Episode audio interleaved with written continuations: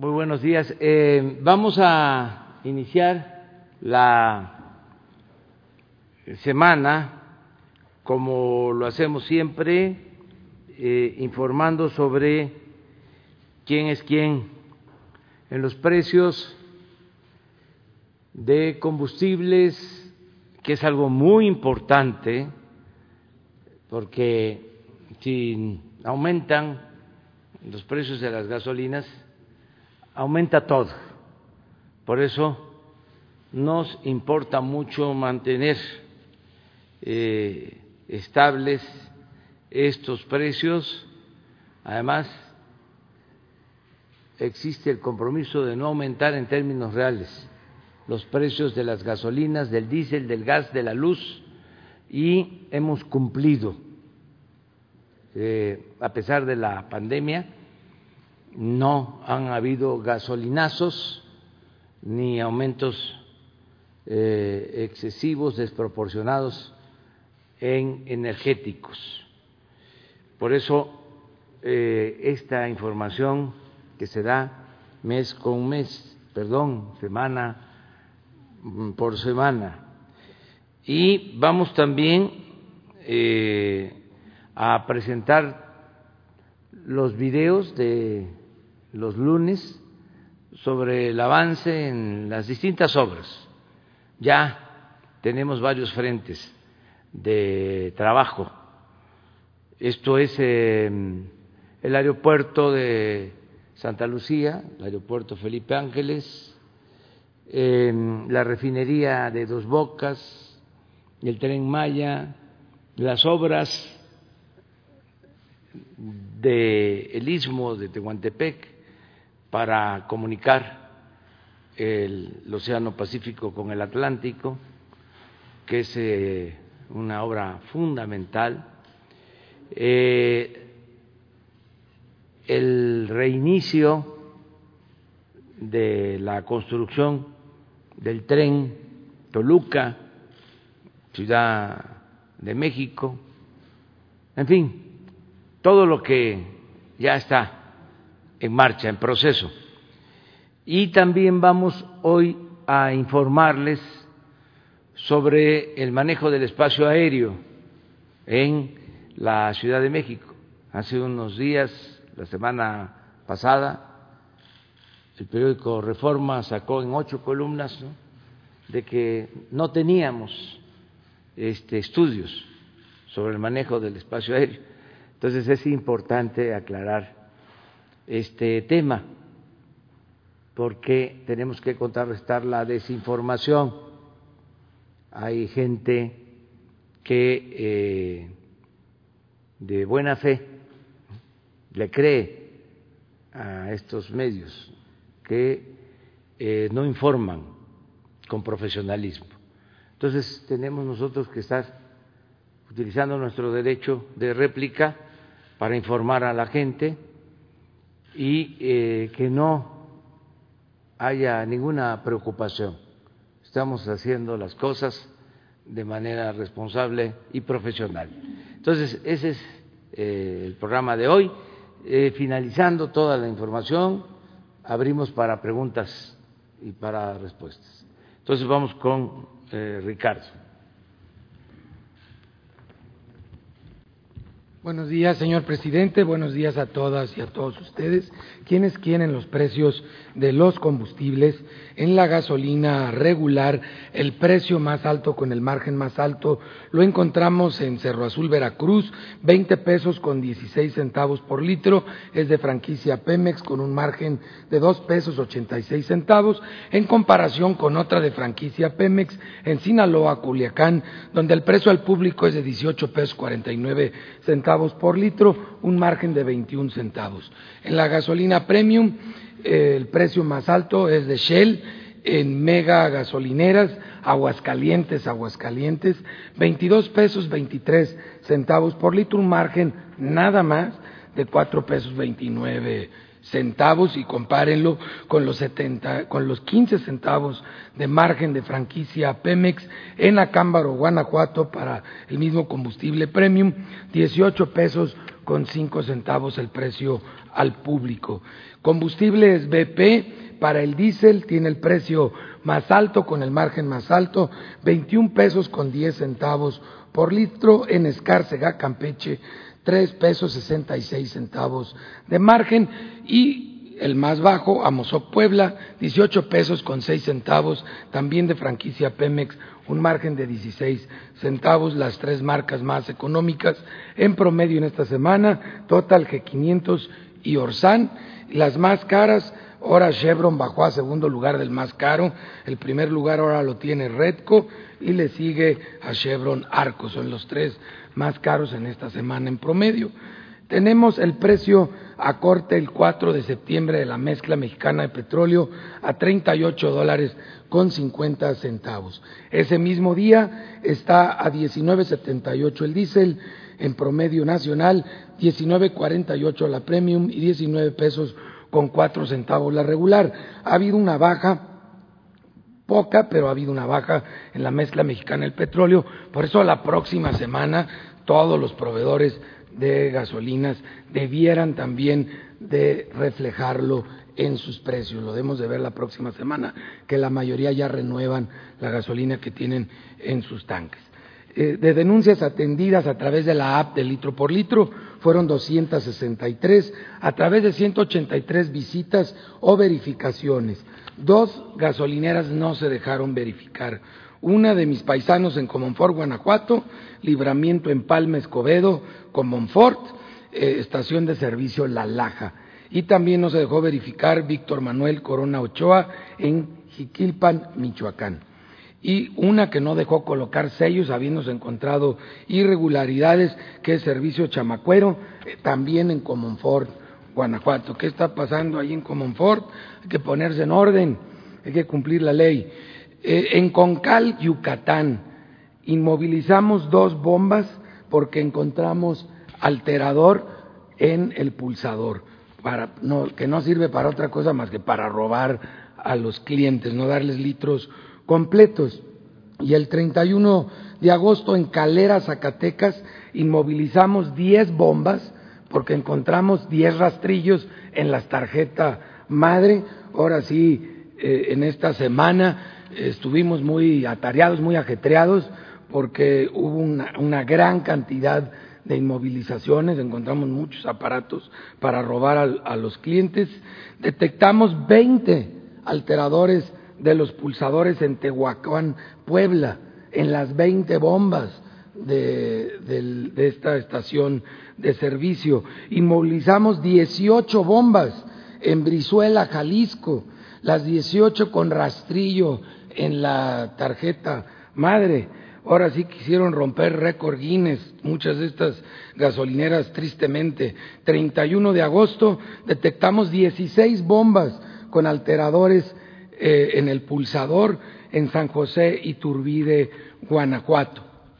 Ya rebasamos las 300 denuncias presentadas en la Fiscalía General de la República e incluso estuvimos haciendo algunas visitas técnicas con ellos, esperando avances importantes en las más de 300 carpetas de investigación que se han abierto contra el mismo número de gasolineras. En la app, la gasolina regular más barata la encontramos en móvil, Metepec, Estado de México, 16 pesos 89 centavos. Franquicia Pemex, Veracruz, Veracruz, 17 pesos con 3 centavos. Las más caras, franquicia Pemex, otra vez en Talpa de Allende, Jalisco, son bárbaros estos señores, a 21 pesos con 41 centavos por litro y franquicia Pemex en Zaguaripa, Sonora, 21 pesos con 35 centavos. Para la Premium, la más barata, 17 pesos con 30 centavos franquicia Pemex Medellín de Bravo, Veracruz, esto sin tomar el margen, solo el precio en la app, y 17 pesos 31 centavos Saltillo, Coahuila en Costco Gas la más cara 22 pesos con 19 centavos, Shell en Aguascalientes, Aguascalientes, y en San Pedro, Tlaquepaque, Jalisco, también Shell 22 pesos con 9 centavos. No se han mandado los de Shell, eh, están muy pasados de rosca en sus precios. El diésel más barato, 16.98, franquicia Pemex, Guadalupe, Nuevo León. 17.15, franquicia Pemex en Veracruz, Veracruz. Las más caras, franquicia Pemex, Sinaloa, Sinaloa, 22 pesos 70 centavos por litro del diésel. Y 21.76, franquicia Pemex, otra vez esta gasolinera de Talpa de Allende. Han venido mejorando mucho los servicios sanitarios y ya son 9% nada más las gasolineras que están cobrando este servicio. Nos vamos al reporte del gas LP para tanque estacionario. Horizon Conexión Directa en Culiacán, Sinaloa, 12 pesos 79 centavos por litro, un margen de 3 pesos con 17 centavos. También para estacionarios, gas licuado de Sabinas tiene el precio más bajo a 8 pesos 23 centavos en Apodaca, Nuevo León, con un margen de un peso 37 centavos. En los cilindros, que son los más sensibles para todo el país, porque son los que consumen las personas que menos dinero tienen. Es Gas Menjuc el que tiene el precio más caro, con el margen más alto, Los Cabos, Baja California, 22 pesos 87 centavos por kilo, con un margen de 3 pesos 82 centavos por kilo. Pero el récord Guinness se lo lleva Gas Express Nieto, en Azcapotzalco, aquí en la Ciudad de México, con un margen, estos angelitos, nada más de 10 pesos 79 centavos por kilo. Y lo comparamos con el más económico en Dolores Hidalgo, 15 pesos con 55 centavos por kilo. De gas Providencia, un margen de 2 pesos 71 centavos, estabilidad en general en los precios del gas LP. Realizamos 58 eh, verificaciones, 6 resultaron con infracciones, eh, todas las básculas, las 153 estaban bien calibradas, pero inmovilizamos cuatro de ocho vehículos y inmovilizamos ocho de 67 autotanques, 7%, un número alto esta semana, de cilindros en mal estado o que ponen en riesgo a los consumidores, cosa que estaremos atendiendo de manera directa junto con la ASEA. El 4 de septiembre inmovilizamos las bombas de distribuidora de gas Tampico en Tampico, Tamaulipas. Estos despachaban gas LP para automóviles y dos instrumentos con los que despachaban estaban dando 9.2% de menos. Por eso fueron inmovilizados. Una semana con mucha actividad. Esperamos se porten mucho mejor la próxima semana. Gracias. Bueno, ¿no tienes la información sobre la norma la implementación de la nueva norma. Sí, por favor, porque este es importante que se sepa que va a haber uh, una nueva norma que se va a aplicar para que este, se den litros completos.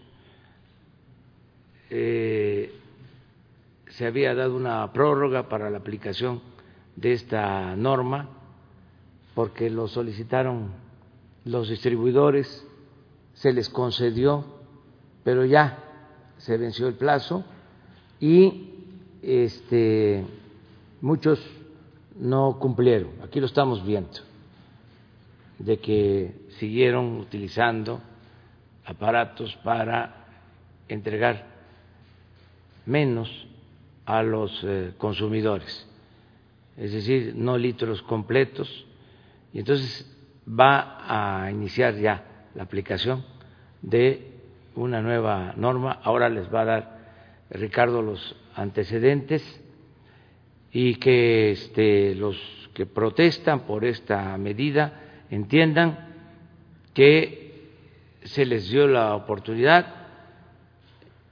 y que aunque muchos cumplieron, otros no y van a, ser verificados porque tenemos que defender a los consumidores. El presidente trae al día la agenda en todos los detalles.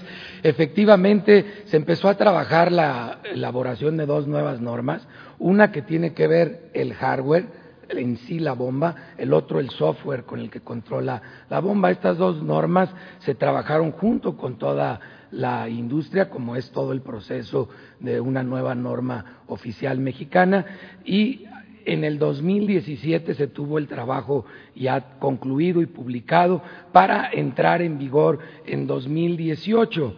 Sin embargo, con esta nueva administración recibimos la petición de que se les diera una prórroga para poder cumplir, porque esto implica comprar nuevas bombas bombas que en ese momento no habían sido tampoco autorizadas por la CENAM, que es la que autoriza el prototipo para garantizar la calidad y la exactitud en la medición tanto de los programas, que es una norma, como el hardware, las bombas en sí. Esto ya se logró desde octubre del año pasado y la prórroga concluye el próximo mes de octubre. Estamos recibiendo muchas cartas pidiendo otra nueva prórroga, incluso le escribieron al señor presidente, pero pues ya tuvieron un año y medio, aparte de todo el proceso. En realidad son más de cinco años que han tenido que prepararse para prepararse a la entrada en vigor. Entonces, como ha señalado el señor presidente, no hay más prórroga. Los hechos nos hablan de que sigue habiendo mucho gasolinero tramposo y con la implementación de esta norma que será irrestricta podemos revisar mucho más a fondo y descubrir este tipo de aparatos en menos tiempo porque no tenemos que abrir las bombas. Con la misma norma de software podemos darnos cuenta de las irregularidades, por eso le tienen miedo. Los socios de Onexpo ya llevan un avance de más del 35% en la aplicación de la nueva norma y algunos grupos gasolineros como Oxogas están a días de estar al 100%. Entonces no hay motivos para que haya una nueva prórroga. Lo que sí hay, y lo vieron hoy, claros motivos para la implementación de esta norma que ya lleva cinco años en el horno. Ya es bueno que salga. Pues vamos con los eh, videos y al final el ingeniero Mora. La Secretaría de la Defensa Nacional informa los avances en la construcción del Aeropuerto Internacional Felipe Ángeles al 7 de septiembre de 2020. En la torre de control y servicios de extinción de incendios se inició el montaje de columnas en el edificio de capacitación, así como la estructura de edificios de las áreas administrativas, recreación y cuarto de bomba, y la construcción de la barda perimetral. En el estacionamiento y terminal internacional de transporte terrestre se efectúa el montaje de columnas prefabricadas, la hidratación de concreto y los trabajos de renivelación de la plataforma, así como excavación y habilitado de acero para la cimentación. En la terminal de combustibles y red de distribución se realizan los trabajos de armado de estructura de cubierta del tanque vertical número 1, así como la soldadura en el anillo del cuerpo del tanque vertical número 2. En las redes hidráulicas y sanitarias generales se avanza con la excavación para alojar tubería especial de gas en la vialidad central. Además, se realizan trabajos en las vialidades de los complejos de las plantas de tratamiento de aguas residuales y de la planta de agua potable primaria. En la pista plataforma militar se coloca una base hidráulica en la estructura del pavimento, colocación de concreto magro y construcción de losas concreto de alta resistencia, tendido de tubería eléctrica, de las ayudas visuales para la navegación y la colocación de tubos de concreto para las obras de drenaje. A la fecha, se han generado 39.504 empleos civiles. Faltan 560 días de construcción. Gobierno de México.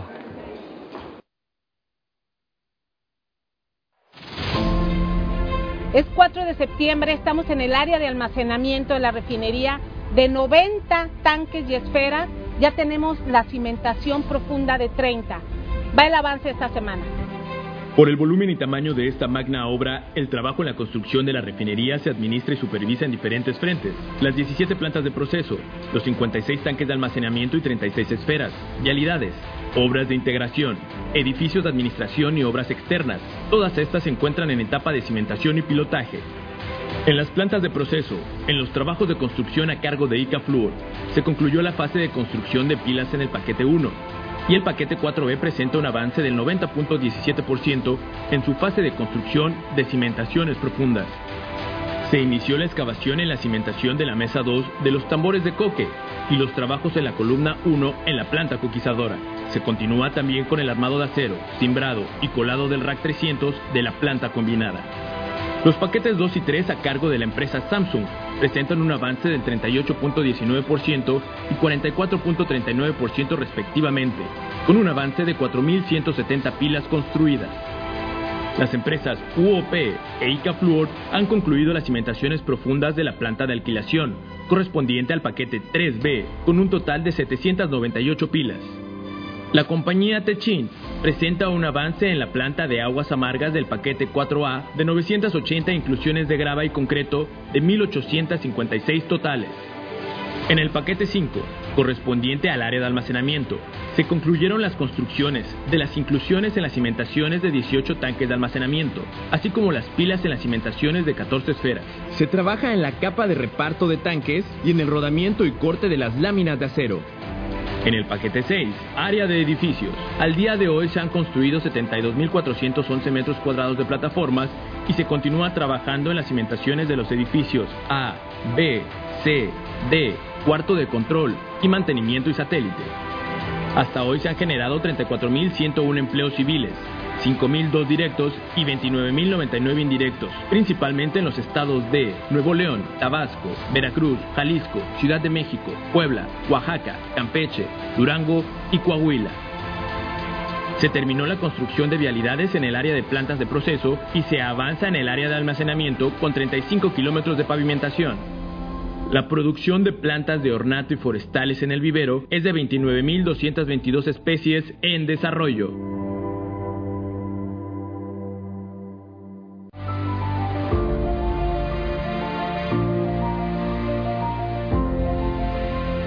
El tren Maya avanza. Esta semana continúan trabajos en los tramos 1, 2 y 3 del desmantelamiento de vía y se avanza con trabajos preliminares y de diseño para completar proyectos ejecutivos. Diseño de cimentaciones de 8 pasos vehiculares. Rehabilitación de estaciones antiguas. Fabricación acumulada de 19.516 durmientes. Recorridos y jornadas de salvamento arqueológico. Acciones para definir la ubicación de pasos de fauna. Eje ambiental. El equipo del Tren Maya trabaja en coordinación con la Semarnat para avanzar en la estrategia ambiental del proyecto. La mayoría del trazo del Tren Maya utilizará derechos de vía donde ya existe infraestructura. El tren es una oportunidad para remediar los impactos negativos y la fragmentación de obras realizadas en el pasado sin una visión responsable ambientalmente. Con el objetivo de determinar su ubicación, expertos en movilidad de especies realizan recorridos e instalan cámaras escondidas o fototrampas para registrar los hábitos de tránsito de los animales. Estas cámaras cuentan con sensores de movimiento y visión nocturna que permiten fotografiar a los animales en su hábitat natural. Con esta tecnología, los expertos pueden identificar y seleccionar los mejores procesos constructivos para definir la ubicación más conveniente para reconectar ecosistemas. El tren Maya está comprometido con el cuidado del medio ambiente. Este es el reporte semanal 3 de 157. El tren Maya nos une. Gobierno de México. La plataforma logística del Istmo de Tehuantepec comprende la modernización e integración de los puertos de Coatzacoalcos y Salina Cruz mediante el ferrocarril del Istmo de Tehuantepec. El corredor interoceánico informa el avance de obras al 7 de septiembre de 2020. Puerto de Coatzacoalcos. La ampliación de 130 metros de muelle continúa. El tramo de 80 metros tiene un avance de 84%. El tramo de 50 metros tiene un avance de 71.2%. El acceso carretero avanza con la construcción de un puente de 60 metros y la conformación de las terracerías. Puerto de Salina Cruz. Construcción de 1.6 kilómetros del rompeolas oeste una de las obras más complejas en el ámbito marítimo, que requerirá 9.1 millones de toneladas de piedra. Hemos concluido los estudios físicos, la habilitación de los accesos a bancos de piedra y los patios de almacenamiento y fabricación. Ferrocarril del Istmo de Tehuantepec. Hemos comenzado los trabajos en los cinco tramos que integran la vía, con un avance promedio del 11%. Avanzamos en la topografía, el desmonte, desmantelamiento de la vía, movimiento de terracerías con cortes y terraplenes, así como en la colocación de balasto, durmientes y rieles y las acciones de supervisión que acompañan las obras. Trabajamos para hacer realidad la plataforma logística y el desarrollo de la región. Corredor Interoceánico del Istmo de Tehuantepec. Gobierno de México.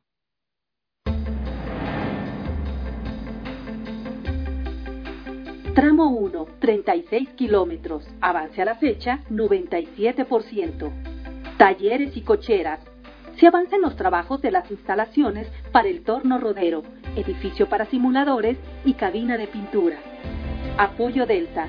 Continuamos con los trabajos del tope sísmico para garantizar la estabilidad del viaducto en caso de sismos.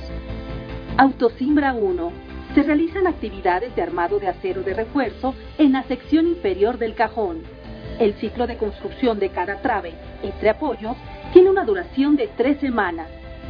Terracerías 2. Avanzamos en la perforación, armado y colado de pilas para cimentación de la losa de apoyo. Terracerías 3. Continuamos con el corte en roca, formación de plataformas de terracerías y colado de losas de desplante para la próxima construcción de la vía. Viaducto 4. Continuamos con los trabajos de desimbrado del tramo colado para preparar el avance al siguiente claro con la autosimbra. Tramo 2, 4.7 kilómetros.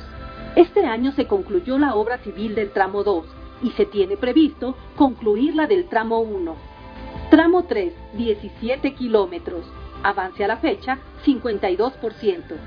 Se asignaron recursos federales para la reactivación inmediata de las obras. Vía, catenaria y obra electromecánica. 57.7 kilómetros. Avance a la fecha, 43%.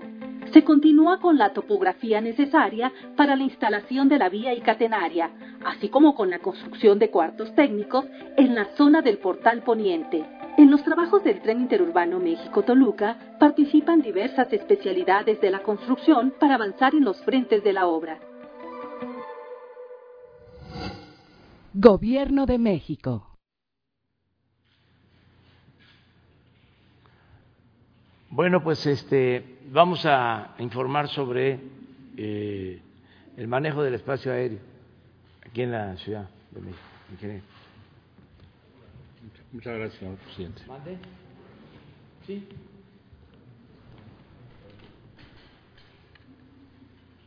Ocho columnas.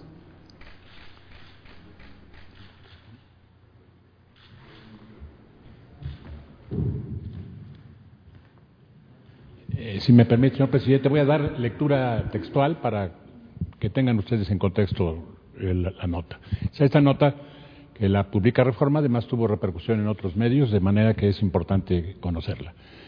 Aquí se cita que avanza Santa Lucía sin tener los estudios previos, especialmente aquellos que se refieren a la aeronavegabilidad que debió ser aprobada antes de construir.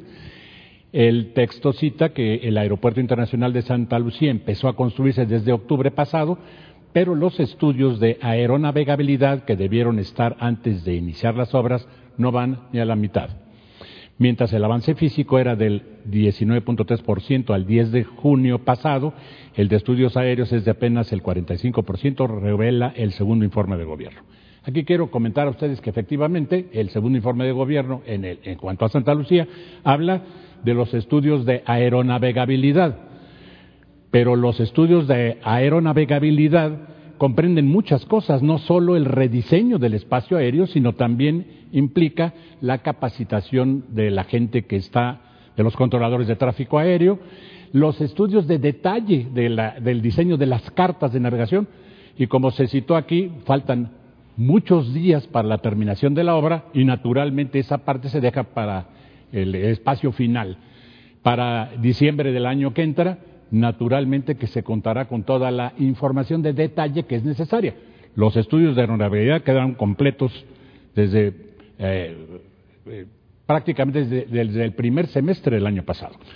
Aquí se cita también, los estudios de aeronavegabilidad definen la capacidad del espacio aéreo cuántas aeronaves pueden aterrizar y despegar en determinado periodo, el total de pistas posibles, si hay obstáculos para los vuelos y si puede operar en armonía con el Aeropuerto Internacional de la Ciudad de México, por ser una obra complementaria, explicó el abogado eh, consultado, Rogelio Rodríguez. Eh, los estudios son absolutamente necesarios y es riesgoso no tenerlos completos porque si se encuentra algo que no vaya de conformidad con la aeronavegabilidad, se habrá construido un aeropuerto que no cumple sus fines.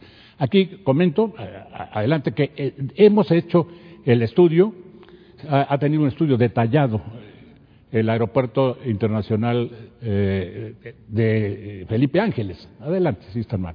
Entramos a la siguiente lámina. Adelante. Desde antes de la toma de posesión, hubieron, como ustedes recuerdan, una gran difusión mediática contra el aeropuerto de Santa Lucía, y por la interferencia de los espacios aéreos entre el aeropuerto de la Ciudad de México y el de Santa Lucía. Se hablaba incluso de que esa interferencia iba a reducir significativamente las capacidades de los aeropuertos y que además podían haber incluso este, cursos de colisión. Eh, se hizo un estudio que se le encargó a la empresa tal vez más reputada del mundo en el desarrollo de los estudios de aeronavegabilidad que es Nablu, una empresa del grupo del consorcio de Airbus Industries, que es una empresa europea muy relevante, ella concluyó precisamente que el estudio de factibilidad técnica de las operaciones simultáneas entre Santa Lucía y el aeropuerto Benito Juárez eh, era totalmente compatible. La conclusión del estudio revela que es técnicamente factible, se dijo desde el mes de octubre de 2018. Adelante. Esto, como ustedes se imaginan, implicó una eh, el conceptualizar muy bien los espacios, aéreos, el cómo estaba ese trabajo. Para mayo del año pasado ya se habían definido con la participación también de NABLU, pero especialmente con nuestros técnicos del CENEAM que estuvieron trabajando desde mucho tiempo antes, la Dirección General de Aeronáutica Civil, el grupo de consultor de aeropuertos de París y el arquitecto maestro, se trabajó en la definición de los umbrales de las pistas, en dónde debieran empezar, qué longitud debieran tener las pistas, cuáles eran las coordenadas geográficas específicas que debieran de tener, qué desplazamiento debieran de tener las pistas. Eh, se determinó que el rumbo, es decir, la orientación de las pistas, era precisamente la que tenían ya las pistas de Santa Lucía. Ahí existía un, aeropuerto y ese aeropuerto estaba funcionando eh, con la capacidad necesaria para las operaciones militares y especialmente cuando hay contingencias de DN3, pues es muy importante la cantidad de vuelos que, realizan. De manera que era un aeropuerto probado, pero naturalmente para la operación que va a haber, porque tratarse un aeropuerto de las grandes capacidades que nos dará, hasta el, el, año 2050 y más allá, eh, era indispensable ubicar aquí además eh, las pistas a dónde debieran de empezar, dónde salir para que no tuvieran ninguna interferencia de algún obstáculo y se hicieron corrimientos hasta de 1800 metros al sur de la pista actual para la pista eh, derecha y de eh, 200 metros para la pista izquierda. En fin, eh, de acuerdo con los análisis realizados por el CIRIAM, que fueron ratificados por el grupo de expertos, se consideró pues que las operaciones entre Toluca la Ciudad de México eran y el aeropuerto de Santa Lucía eran perfectamente factibles, cumplían con la normatividad de la Organización de la Aviación Civil Internacional para los procedimientos de vuelo, tanto de salida como de aproximación, ya que se lograrían gradientes óptimos según los requisitos de performance establecidos. Adelante. Han habido una buena cantidad de publicaciones que además ha sacado la propia empresa esta a la que me refería, en Blue, y aparece, pues, desde luego, la parte de Santa Lucía, de los, conceptos operacionales de todo el sistema del Valle de México. Y aquí entro en uno de los temas más relevantes de lo que se ha hecho en el rediseño de los espacios aéreos. Eh, el espacio aéreo actual es un espacio que ha estado trabajado con algo que se llaman ayudas en tierra localizadores en tierra que son radiofaros. Ahora estamos entrando en una etapa en donde el rediseño del espacio aéreo se usa con coordenadas espaciales definidas con la navegación satelital. Y es un gran cambio, una revolución eh, acorde con lo que es la cuarta transformación, porque le vamos a dar a todo el espacio aéreo un rediseño completo, como lo vamos a ver ahora. Estos estudios han permitido eh, definir muy bien para Santa Lucía, pero también para el aeropuerto de la Ciudad de México, para Toluca, para el de Cuernavaca, para el de Puebla, cuáles van a ser los espacios y cómo se van a vincular con el resto de los aeropuertos del país y los aeropuertos en el extranjero. Adelante. Aquí tienen una imagen a la que pueden ustedes tener acceso desde su teléfono celular de lo que se llaman los rastreadores de vuelo. Esta es una imagen de un día en donde había, desde luego, las operaciones críticas que hay en las tardes, que habían cuando teníamos eh, eh, las operaciones del año pasado, y aquí pueden ver cómo se va formando una cola que viene desde más allá de San Luis Potosí para ir entrando hacia lo que es la aproximación al área del aeropuerto de la Ciudad de México. habían vuelos como este que aquí se destaca en azul, vuelos transatlánticos que además los poníamos a hacer patrones de espera. Los ponemos a hacer patrones de espera antes de incorporarse a la secuencia que aquí se muestra. Bueno, en la imagen de la derecha se eh, pueden ustedes observar lo que son las operaciones aéreas, esas, esa madeja que se ve de 24 eh, horas nada más de las llegadas al aeropuerto de la Ciudad de México. Aquí pueden ustedes apreciar que hay un embudo, un embudo que se va formando en la secuencia de cola de acceso y que todos entran a un lugar que se llama el BOR San Mateo, está en la zona de San Mateo en el Estado de México, Ahí quedan todos alineados para poder ir incorporándose hacia las pistas 5 derecha o 5 izquierda. Generalmente utilizamos una pista para despegue y otra pista para aterrizaje en el aeropuerto de la Ciudad de México. Adelante. Esto tenía que ser rediseñado. la tecnología moderna, los aviones de la aviación comercial mexicana, por cierto, son aviones que están, es una, tenemos una de las flotas más modernas del mundo, tiene ocho años eh, promedio de antigüedad, eh, tienen toda la tecnología para poder hacer la navegación satelital, operan a aeropuertos en el extranjero y pues, puede hacerse el rediseño perfectamente al que, eh, que, hemos hecho en esta, en esta administración. La imagen de la derecha arriba muestra lo que era el diseño del espacio aéreo de los cinco aeropuertos de Londres y la imagen de la derecha abajo muestra el rediseño que se tuvo.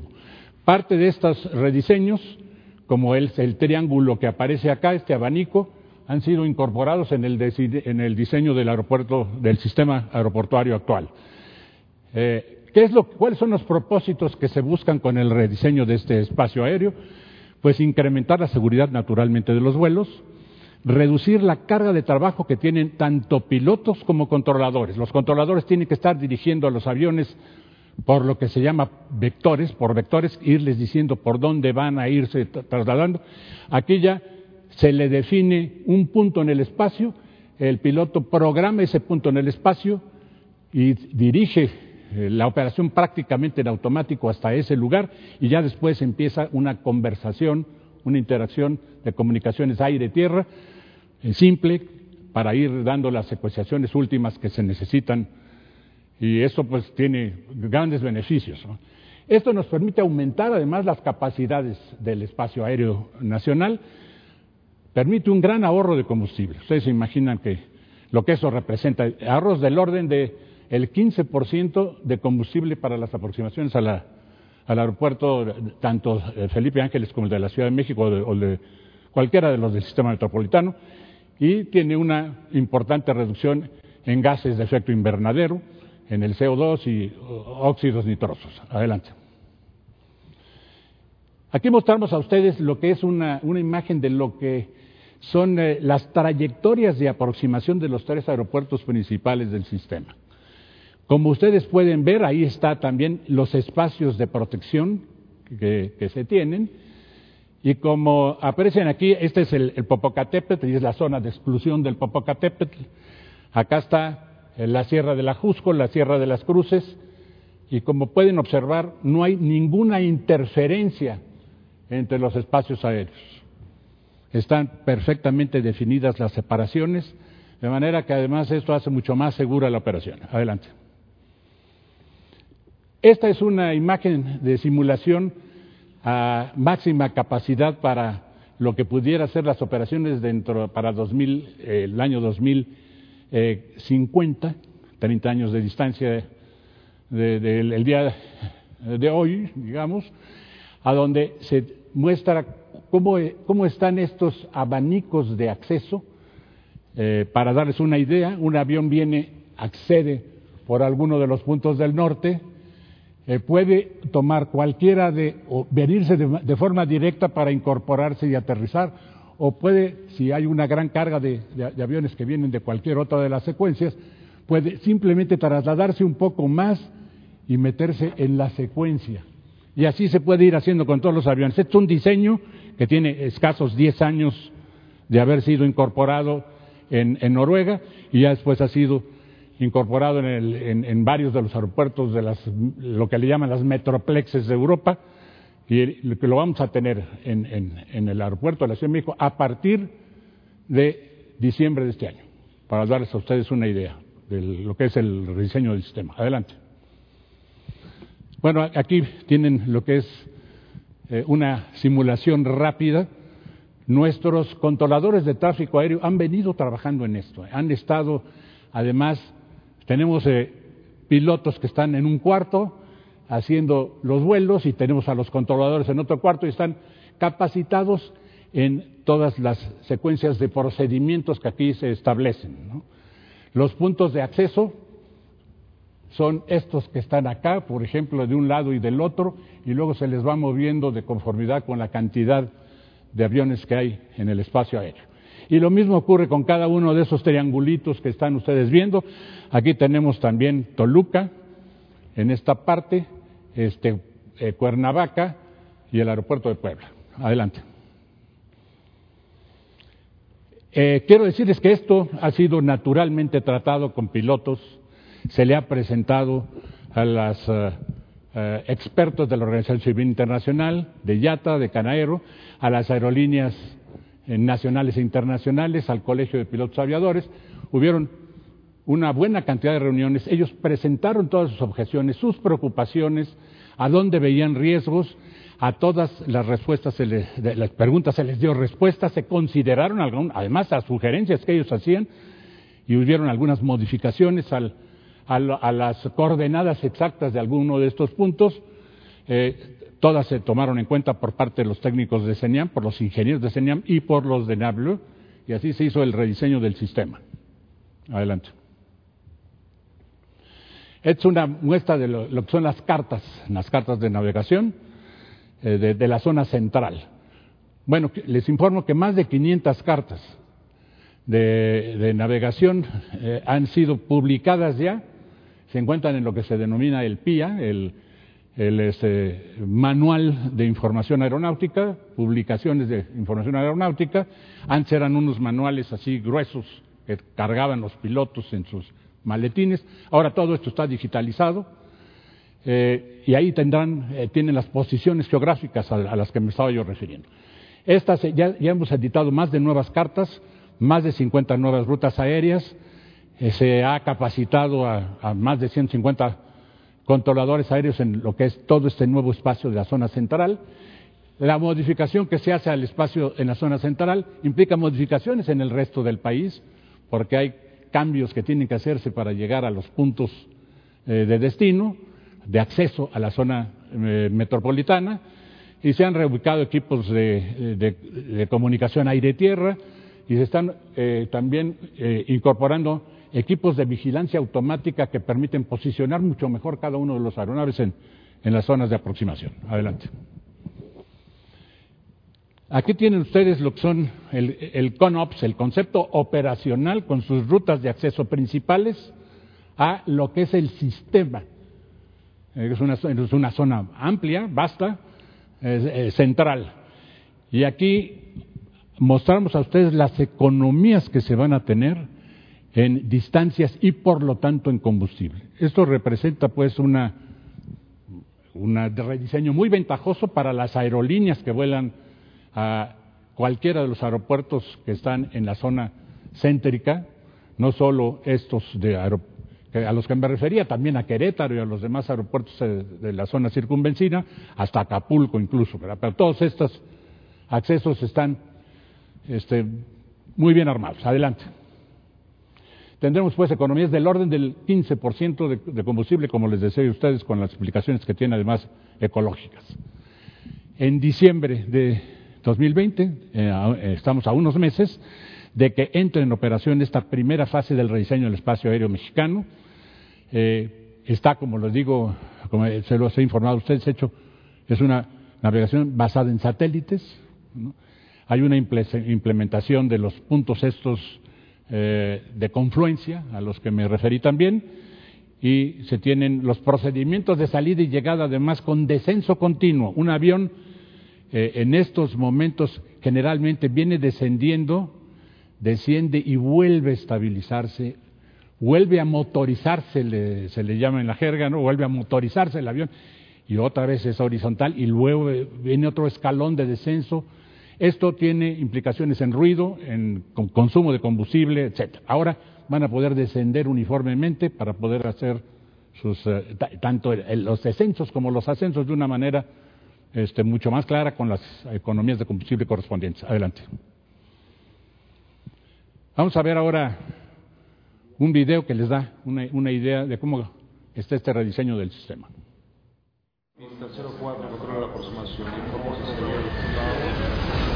Las necesidades aeroportuarias de nuestro país están cambiando. En la actualidad, se realizan en promedio más de 1.200 operaciones por día en el Aeropuerto Internacional de la Ciudad de México que se solventan con dos pistas de aterrizaje. Esto se traduce en demoras, mayor gasto de combustible para las aerolíneas e incremento en el impacto ambiental y sonoro para los habitantes de la zona metropolitana. Con la próxima expansión aeroportuaria, integraremos una transformación vital al instaurar el sistema PBN, la navegación basada en las características de la aeronave. Esto es la integración de los sistemas tecnológicos en tierra y aire, así como las habilidades mejoradas de pilotos y controladores. El sistema PBN mejorará el alcance de señal debido al uso de satélites. Nos permitirá rediseñar el espacio aéreo y distribuir de forma más eficiente los flujos de aeronaves. Atraerá grandes beneficios al mercado de aviación mundial como aumento en la seguridad, mejora en los perfiles de vuelo, ahorro en combustible y en millas recorridas, reducción en cargas de trabajo para pilotos y controladores y reducción en emisiones de CO2 para el cuidado del medio ambiente. Estos diseños del espacio aéreo se utilizan en ciudades donde existen varios aeropuertos, como son Londres, París o Nueva York. Hoy es nuestra oportunidad para colocar el espacio aéreo de México en el lugar al que corresponde, dada la creciente demanda. Con la incorporación del sistema aeroportuario metropolitano, que incluye los aeropuertos internacionales de Santa Lucía, Toluca y Ciudad de México, haremos la transformación vital de la estructura del espacio aéreo. En la Secretaría de Comunicaciones y Transportes estamos listos para la transformación del control aéreo, con un diseño que funcione a su máxima capacidad y cubra las necesidades del futuro. Gobierno de México. En el eh, curso de los próximos 18 meses todo el espacio aéreo nacional va a estar integrado. Todos los aeropuertos del país, hoy tenemos alrededor de la mitad, todos estarán ya integrados a este sistema PBN y, este, y realmente esta es una de las intervenciones de modificación más importantes en la, en la historia de la aviación nacional. Eso es todo, señor presidente. Muy bien. Eh, nada más eh, apuntemos eh, que el 21 de marzo del 2022 se inaugura el nuevo aeropuerto Felipe Ángeles y para entonces ya está totalmente terminado todo el sistema de control del espacio aéreo. Bueno, vamos ahora sí este, a las preguntas. Ah, hay una lista, sí. Daniela. Pastrana. Gracias, presidente. Buenos días. Eh, le quiero preguntar primero de eh, la mina de Carrizalillo. Hay un conflicto ahora porque eh, la comunidad quiso quedar, o sea, dejó eh, sin o está echando para atrás, o más bien está, está negando el acuerdo que había con la empresa, esto es en Guerrero, si la ubica, porque eh, no ha cumplido con los compromisos ambientales. Una mina que tiene 13 años, ahorita van tres, tres em, empresas canadienses distintas que han estado operando ahí y que muestra mucho de la devastación que pueden dejar las minas, porque los que no se han muerto de enfermedad se han muerto de la violencia generada terriblemente allá. Es una cosa muy trágica.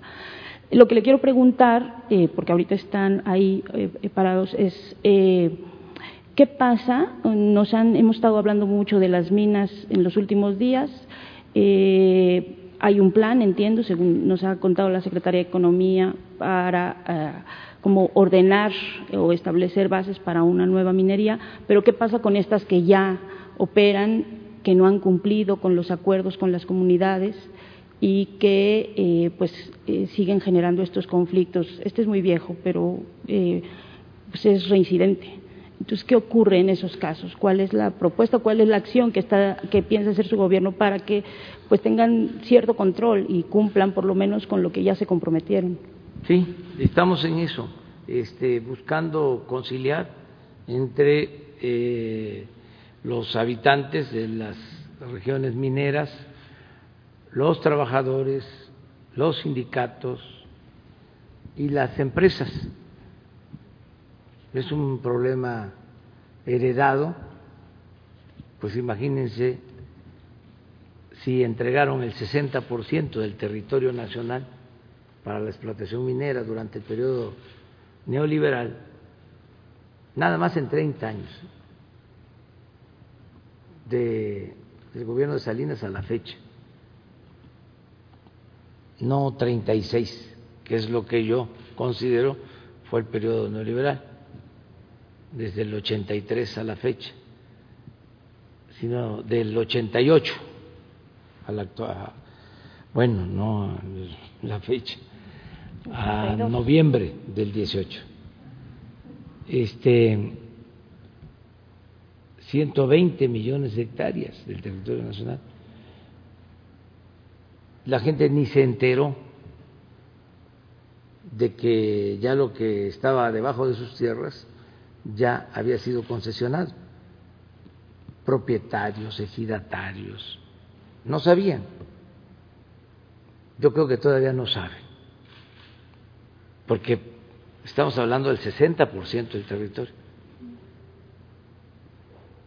Entonces, se generaron muchos conflictos durante todo este periodo y todavía hay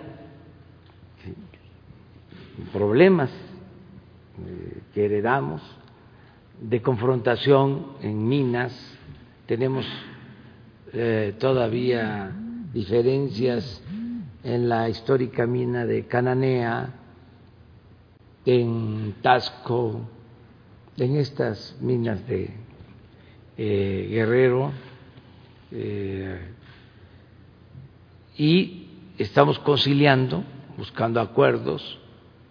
En todos lados Sonora, Chihuahua, Durango, eh, Guerrero,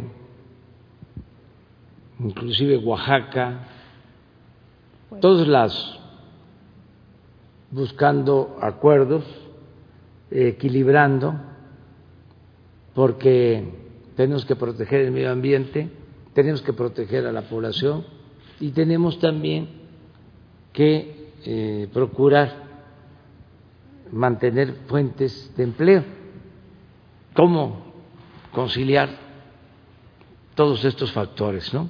Lo estamos haciendo. Desde luego, eh, lo más importante pues es la salud del pueblo, el medio ambiente, pero hay prácticas que pueden utilizarse para no dañar el medio ambiente y para darle atención a la población afectada. Esto lo hacen en otros países. Lo que pasa es que venían a México a hacer lo que les daba la gana. Les permitían hacer y deshacer. No podían hacer lo mismo en Canadá, las empresas canadienses, pero aquí sí. Entonces eso ya se terminó, ya no se permite, pero todavía tenemos eh, asuntos pendientes. En este caso en particular, pues ofrecemos participar, seguramente ya lo estamos viendo, pero ahora que hay una protesta, que están aquí, como lo mencionas, fuera del Palacio, los afectados los vamos a atender para que se busque una solución.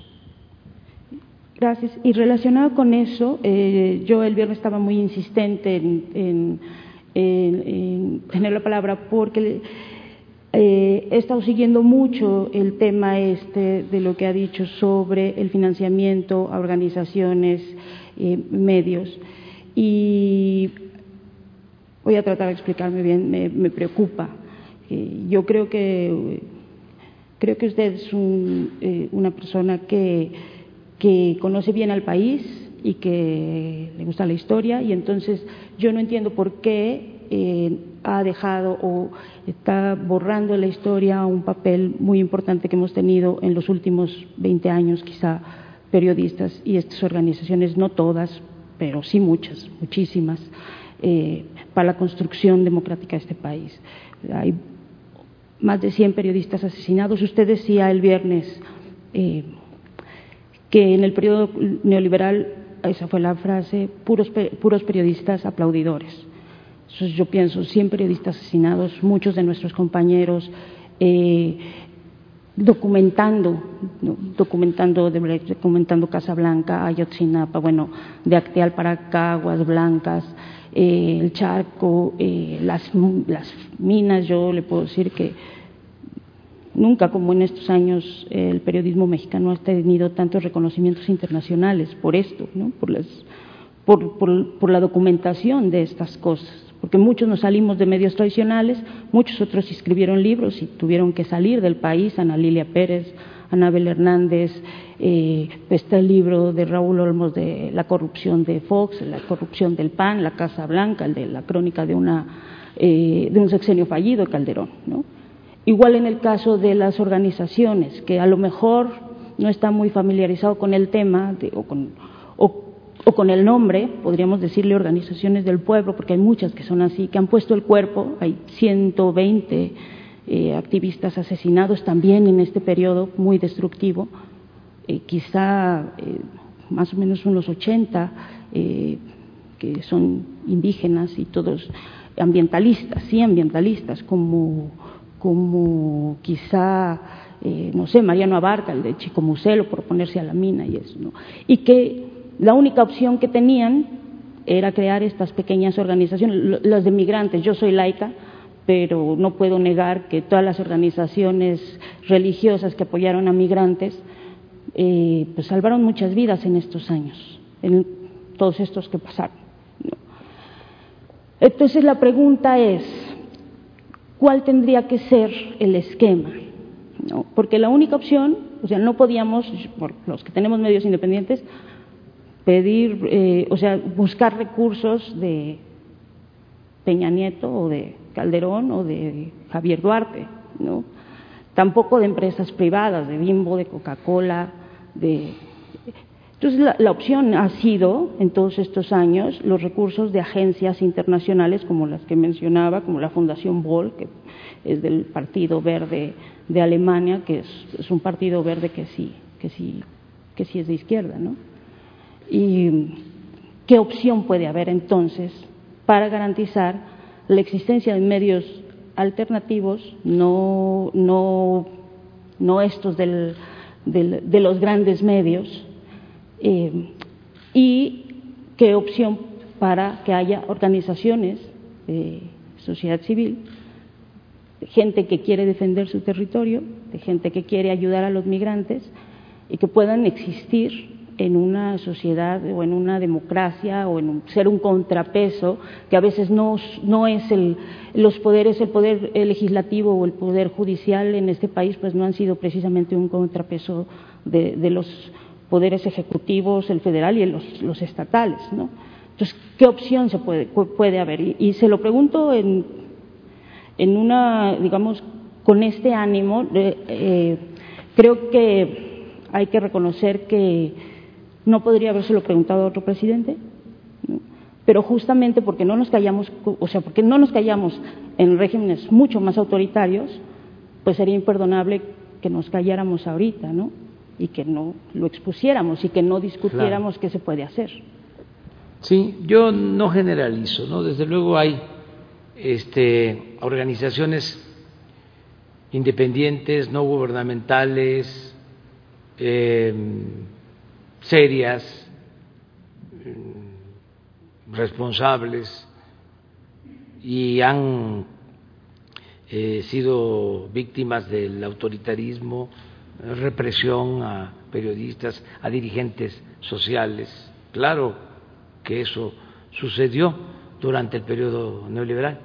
Pero yo me dirijo más que nada a eh, los grandes medios de información que en vez de ejercer su libertad, negociaron con la libertad de prensa y de eh, manifestación de las ideas, las grandes corporaciones. Esto que estamos viendo. Es evidente. Eh, pues se podrá decir, este, es que está en el informe. Bueno, ¿y por qué? Así como buscaron a un experto, entre comillas, no preguntaron a comunicaciones y transportes. Y ocho columnas. Y lo que está sucediendo, se está buscando una transformación del país, se está eh, erradicando la corrupción. Y es cuando más se ataca al presidente. No me este, preocupa en lo personal porque tengo mi conciencia tranquila. Además, estoy acostumbrado, yo vengo de la lucha social. ¿Qué no me han hecho? ¿Qué eh, les puedo, qué no les puedo contar sobre eso? Pero lo que queda de manifiesto es que hay un eh, interés en regresar a un régimen autoritario corrupto y de simulación, porque muchas organizaciones llamadas no gubernamentales no lo eran, eran como organizaciones alcahuetas del régimen y guardaban silencio, no la mayoría, yo diría una minoría. Las más chiquitas, sí. Sí, la más pequeña y lo pequeño es hermoso. Pero Aquí vemos, por ejemplo, lo de esta organización. Eh, a favor de la corrupción o no sé cómo se llama, el señor Claudio X González, recibiendo recursos. Bueno, qué bien que sale el tema. Eh, Facebook acaba de dar a conocer hace relativamente poco, no sé si tengan la noticia, de que cancelaron cuentas que se creaban en Estados Unidos para atacarnos. Facebook. Y la empresa que manejaba esto es, al parecer, habría que verlo, una de las empresas que señala Lozoya a las que se les entregaban dineros eh, originados por sobornos. A ver si no tienen la nota.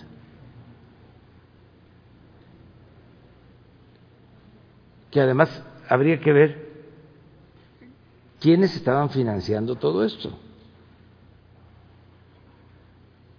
Entonces, ya basta de hipocresía, de simulación.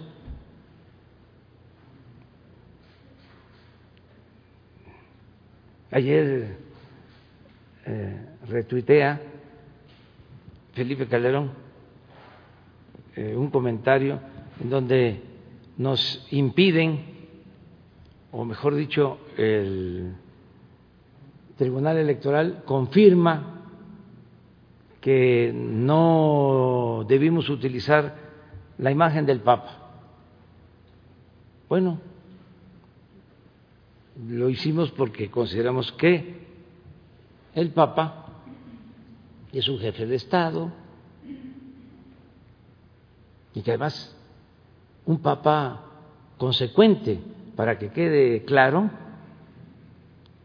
eh, es el dirigente religioso, político, que ha hablado con más claridad en México sobre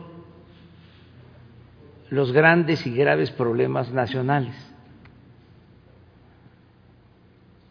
es él y el, expresidente eh, Salvador Allende. Y a lo mejor otro.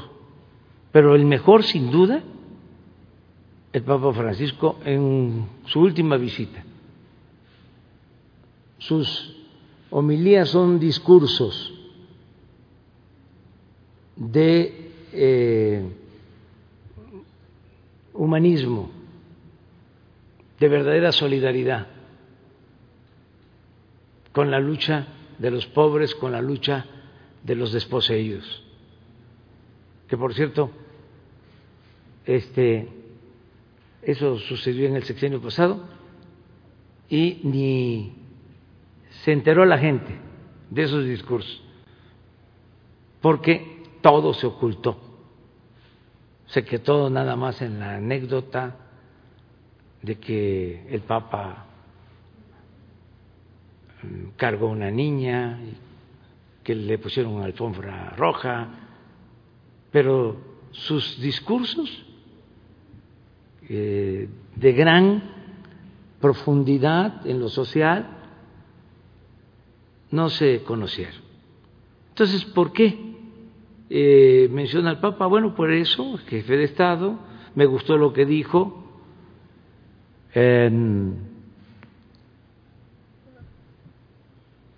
apoyar a los pobres no es comunismo, es el centro del Evangelio. Y pues es un papa diferente, no son los píos. Yo creo que este, no siempre han sido consecuentes los papas, con todo respeto lo digo. Este, hubo un papa, creo que Pío VI, que fue el que apoyó la invasión a México y apoyó eh, el establecimiento del imperio de Maximiliano. No sé si es, búsquenlo, si es Pío VI, y del que no tengo duda es de Pío X, posteriormente, que reconoce a Victoriano Huerta después de que se asesinó al apóstol de la democracia. Entonces, ¿cómo no voy a reconocer al Papa Francisco? Bueno, pero ¿por qué comento todo esto? Por la hipocresía. Ayer este, les decía, retuitea Calderón un eh, mensaje donde se celebra que me hayan impedido hablar del Papa Francisco. Cuando él, siendo presidente, va a una misa que viene un papa, el anterior, y comulga siendo jefe del Estado mexicano. Pero eso es lo que caracteriza al conservadurismo. Pío noveno, el último. El de Maximiliano, el otro es Pío décimo. A ver.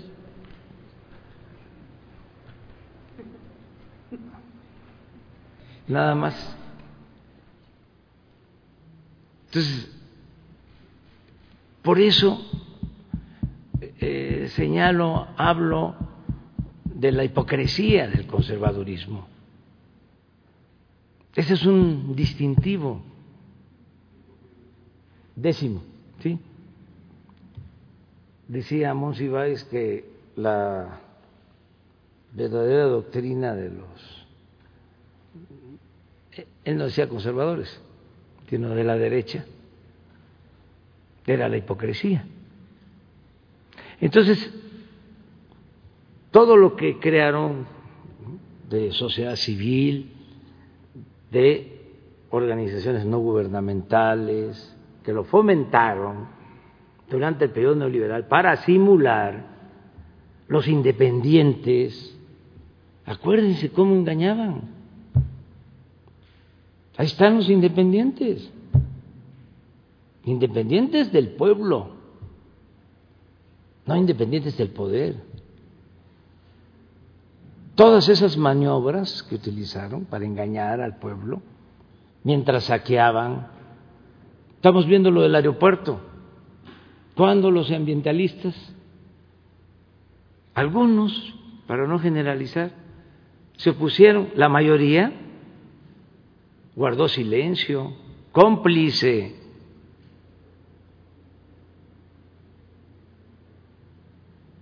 Llega eh, el conservadurismo a la presidencia y las organizaciones que existían, no gubernamentales, las cooptan. Incluso en el gobierno hay todavía una institución para financiar a estas organizaciones. Entonces, no, eh, claro que vamos a ser respetuosos de las organizaciones sociales, ciudadanas, de la llamada sociedad civil, que antes se le conocía como pueblo, nada más que adquirió este, más estatus, subió de nivel. Respetuosos, pero que sean verdaderamente independientes. Eso es todo. Es como el caso de los medios de información. Eh, libertad absoluta. No va a haber censura. No va a haber censura. Los intelectuales orgánicos, les decía yo la vez pasada,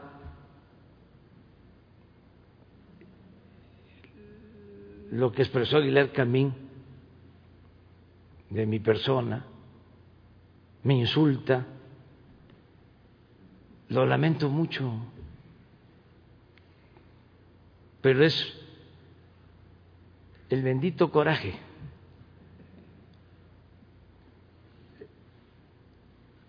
¿Por qué? Bueno, pues Aguilar Camín literalmente se sube al tren de Salinas.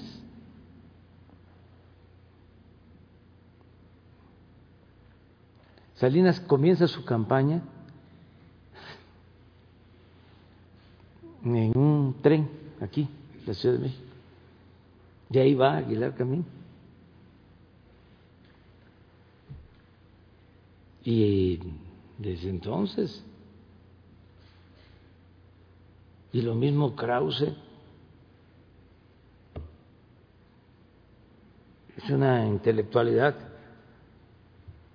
a modo. Entonces ahora, pues es natural que estén molestos y que este, hablen de que se deben de reagrupar todas las fuerzas en contra nuestra para que haya contrapesos. Y desde luego sí puedo eh, diferenciar. Son muy pocos, ¿eh? ¿eh? por lo general, el académico, el intelectual en eh, situaciones de transformación, busca mantenerse al margen y siempre con eh, el argumento o la excusa de que son independientes. Cuando yo considero que en un momento de transformación todos debemos de ayudar, más los intelectuales, más la gente de la academia. Pero suele pasar. En la revolución pues, se quedaron muchísimos intelectuales. Los que venían con Porfirio Díaz se quedaron con Huerta, aplaudiéndole a Huerta los que participaron en la revolución pues, eh, no fueron muchos. Tan es así que Madero padece de ataques de prensa como nadie, como nadie. Y van creando un ambiente enrarecido para que lo traicionen y lo asesinen los militares. Y con Huerta participan los intelectuales. Entonces, eh, ahora también no son muchos. Busquen, nada más hagan este, la prueba vean en los medios de información, haga un estudio como tarea, lo digo de manera respetuosa, un análisis de la prensa sobre el contenido de una semana y preséntenlo aquí. ¿Cuántos articulistas les puedo decir, eh, a favor de la transformación en todos los diarios.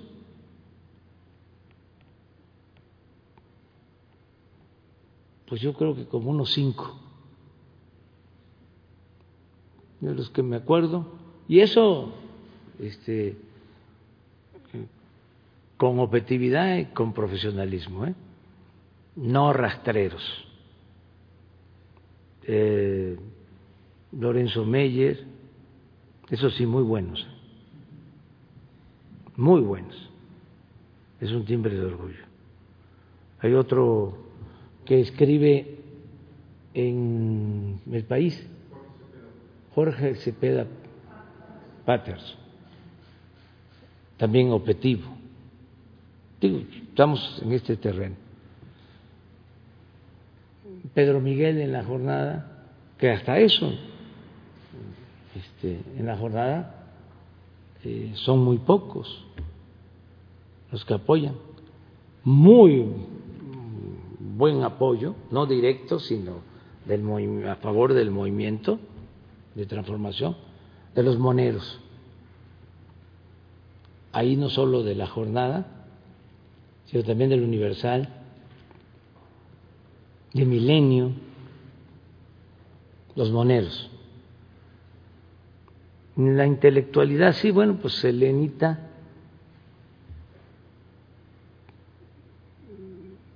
ya murió otro que nos eh, defendía eh,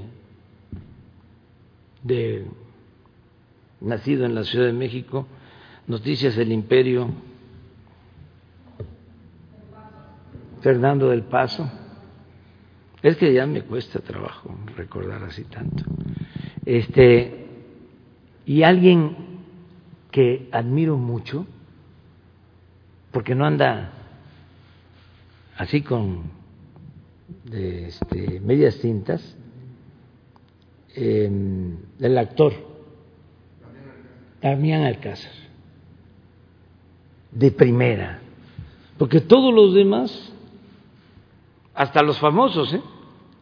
supuestamente progresistas y este, muy vinculados a la gente, guardan silencio. En la radio los programas, muy pocos, muy pocos. No me quiero meter aquí a detalle, pero los que este, aparecían como los más em, abiertos y plurales, en mi caso, ya lo dije una vez, Imaginen el programa de radio más famoso por sus cuestionamientos, sus críticas al régimen. ¿Saben que nos daban oportunidad y nos entrevistaban cada seis meses y nos costaba mucho que nos dieran eh, tiempos? Y ya les platiqué que cómo le agradezco a, bueno, a la memoria y a lo que en su tiempo fue. En el último tramo de su vida Jacobo Zabludowski, que era de los pocos que me abría el micrófono y decía, a ver, licenciado, se cuidaba porque pues tenía a la empresa, ¿no? Que lo tenía contratado, de todas maneras. Y en ese entonces estábamos vetados. Entonces decía, a ver, Linero, eh, ¿pidió usted este, la oportunidad de enviar un mensaje? Sí, no era que me entrevistaba él, sino que usted pidió. ¿Qué eh, puede decir, licenciado? Entonces ya he empezado a hablar. Y hablar y hablar y hablar y hablar y hablar y hablar, más rápido de lo de costumbre, ahí sí, hablaba de corrido. Y no me interrumpía no me hacía ninguna otra pregunta. Bueno, no me hacía preguntas. Y ya cuando terminaba, que ya me cansaba yo, decía, ¿algo más, licenciado? No, muchas gracias. Muchas gracias. Le agradezco mucho. Aquí estamos a las órdenes. Muchas gracias, de vez en cuando. Pero ya podía yo mandar un mensaje de que íbamos a manifestarnos en favor de los maestros porque los estaban reprimiendo con la llamada reforma eh, educativa. Eso no lo hacían los otros medios supuestamente abiertos y libres e independientes. A los maestros de Oaxaca no los defendía nadie. Al contrario, o se quedaban callados o se les lanzaban. O era porque eh, iban a llevar a cabo una reforma y necesitábamos reunirnos y manifestarnos y venir al zócalo y entonces eh, utilizábamos los medios, en este caso, hablaba yo de el licenciado Sauludowski, que en paz descanse, para que se escuchara nuestra eh, convocatoria. Después descubrimos algo eh, que fue la clave para la comunicación. Se hizo el periódico Regeneración y fue el periódico que tuvo más tiraje durante mucho tiempo. Nada más que como no era famoso, y qué bueno, porque pasó desapercibido. Pero con la gente, por eso, todo lo que hemos logrado se lo debemos al pueblo, se lo debemos a miles, millones de ciudadanos que lucharon y ayudaron en esta transformación.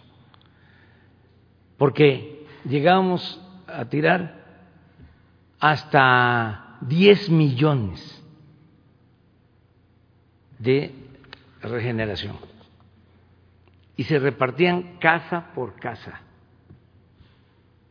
Y ahí están todavía ancianos respetables que aprovecho para hacerles su reconocimiento, que llegaba el periódico, iban casa por casa. Así fuimos rompiendo el bloqueo de los medios convencionales. Y luego ya surgen o adquieren más importancia las benditas redes sociales y ya era otra cosa. Y los medios independientes, que sí hay. Y, algunos medios independientes. Que también hay, presidente. Algunos medios independientes. Y ahora más Ahora, sobre todo, los que eh, interactúan en las redes sociales.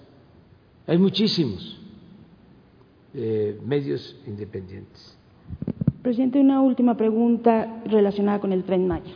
Yo me encanta el tren, soy recorrí el sureste en el tren y sufrí mucho cuando lo cancelaron. No, no tengo nada en contra de eso, pero sí tengo dos dudas concretas. Una es, eh, usted aquí nos ha dicho muchas veces eh, algo con lo que yo estoy de acuerdo, que es los fideicomisos, que eran, han sido unas figuras oscuras que se han prestado mucho a la corrupción. Entonces la pregunta es por qué eh, se piensa, y eso me lo dijo a mí el licenciado Jiménez Pons, porque también lo hemos entrevistado él, en estas figuras de fideicomisos inmobiliarios, las fibras, en estas figuras eh, como para tratar o para eh, establecer formas de inclusión de, eh, las comunidades. no hay una contradicción ahí entre eso, o sea, ¿por qué mantener figuras de fideicomisos para la relación con las comunidades en, estos desarrollos inmobiliarios? Y la otra es, mañana tendría que darse la resolución del tramo quinto, que es eh, la única empresa que ha postulado es esta BlackRock, que no solo tiene, esa sí es una empresa con muy mala fama en el mundo y eh, eh, tiene además, trabaja ahí el, un ex subsecretario de Hacienda, una serie de cosas que también pues, nos parece que pueden ser muy contradictorias. Entonces le quiero preguntar de esas dos cosas, el uso de la figura de fideicomisos inmobiliarios para las comunidades y eh, ¿por qué evaluar a empresas que quizá no están, pues no tienen muy buena fama en el mundo? Bueno, en los dos casos, eh, no hay fideicomisos, no se van a crear fideicomisos, eh, es Fonatur la empresa que está a cargo de toda la obra. Y quienes están construyendo cuatro tramos, son empresas que ganaron licitaciones. Y el presupuesto es eh, de eh, el gobierno federal, no es crédito, eh, es presupuesto eh, público, el financiamiento. En el tramo 5 venía haciéndose un trámite desde el 2017 para una llamada APP, precisamente con BlackRock, porque no es eh, para el tren, sino para ampliar la carretera de Tulum a Cancún, la modernización de la carretera Tulum-Cancún mediante un financiamiento de este sistema eh, APP. Se llaman asociaciones públicas privadas.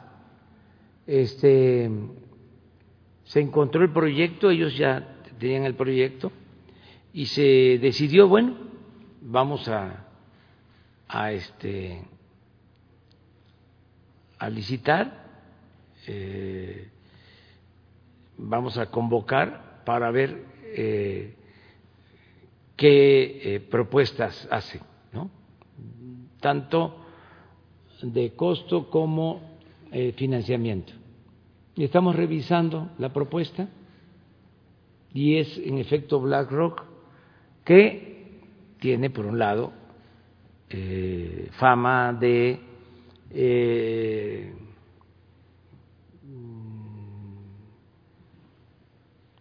abusar, es un fondo de inversiones, es el fondo de inversiones más grande del mundo.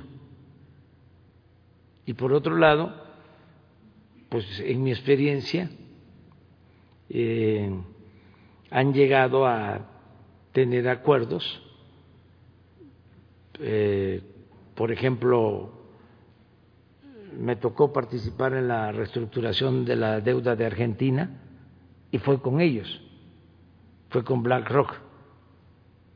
Y la quita que hicieron a la deuda de Argentina fue considerable.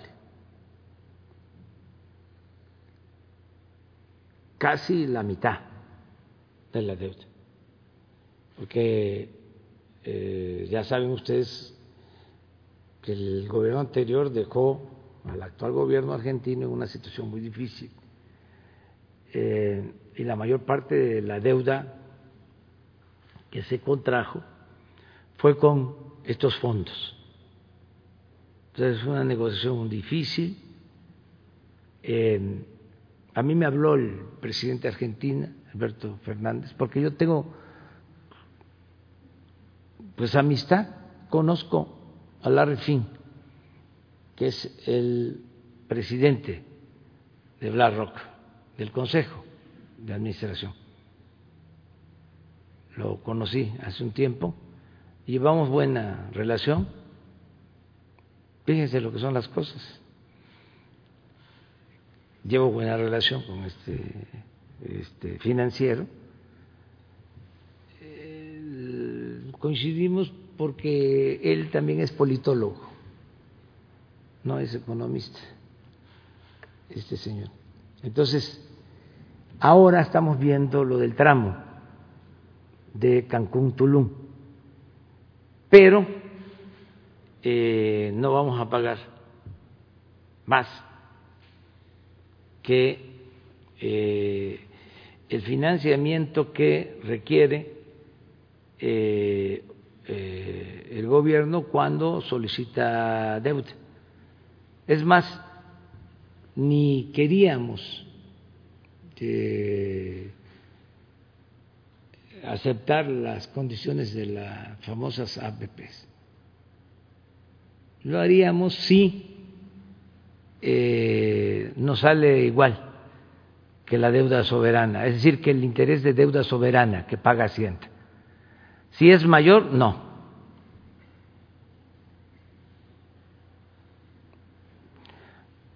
O sea, no es lo mismo ya el gobierno. ¿eh? Nosotros no establecemos relaciones de complicidad con nadie. Y los únicos negocios que nos importan son los negocios públicos. Por eso cuidamos el presupuesto. ¿Qué hacían antes? Repartían a todos. A ver, había una organización no gubernamental, eh, una organización independiente, una organización de la sociedad civil, y les daban a todos, maiciaban a todos. Era el modelo porfirista. Cuando alguien protestaba, inmediatamente decía Porfirio, ese gallo quiere maíz. Y maiciaban y dejaba de cantar el gallo. Entonces tenían a todos controlados. Habían partidas para moches. Ahora que vamos a presentar el presupuesto del año próximo, empezaban las presiones de los gobiernos estatales, de los gobiernos municipales. Venían, hacían ahí en el Congreso comilonas, traían de los estados para los legisladores. Las organizaciones sociales, ciudadanas, de la sociedad civil, lo mismo, con honrosas excepciones. ¿Por qué? Porque ahí les repartían a los partidos de oposición los humillaban, les decían a los dirigentes, ¿quieres tu presupuesto para seguir apoyando las cooperativas de café? Tienes que subir a la tribuna, aprobar el presupuesto los líderes, ¿eh? no un diputado de ese partido, sino los líderes, tenían que subir. Bueno, es que no se debe de olvidar esto y además recordarlo por los jóvenes, que nos interesa mucho, que no olviden, durante el gobierno de Calderón.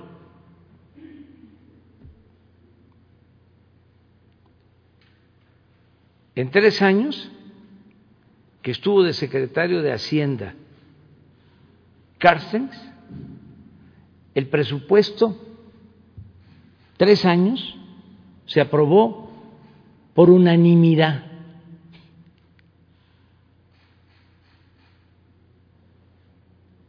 ¿Cómo le hacían?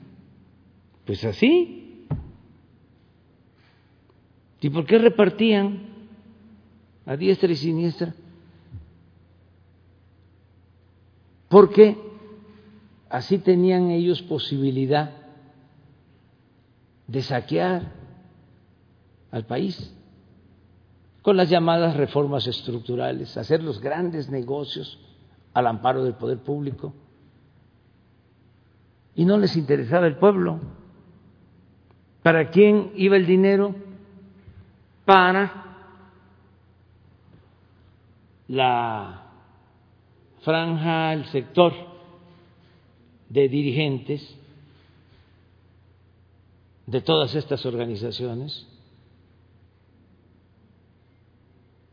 y este, de representación de minorías, pero al pueblo pobre no le llegaba nada. Si acaso le daban algo cuando había elecciones. Entonces eso ya se terminó.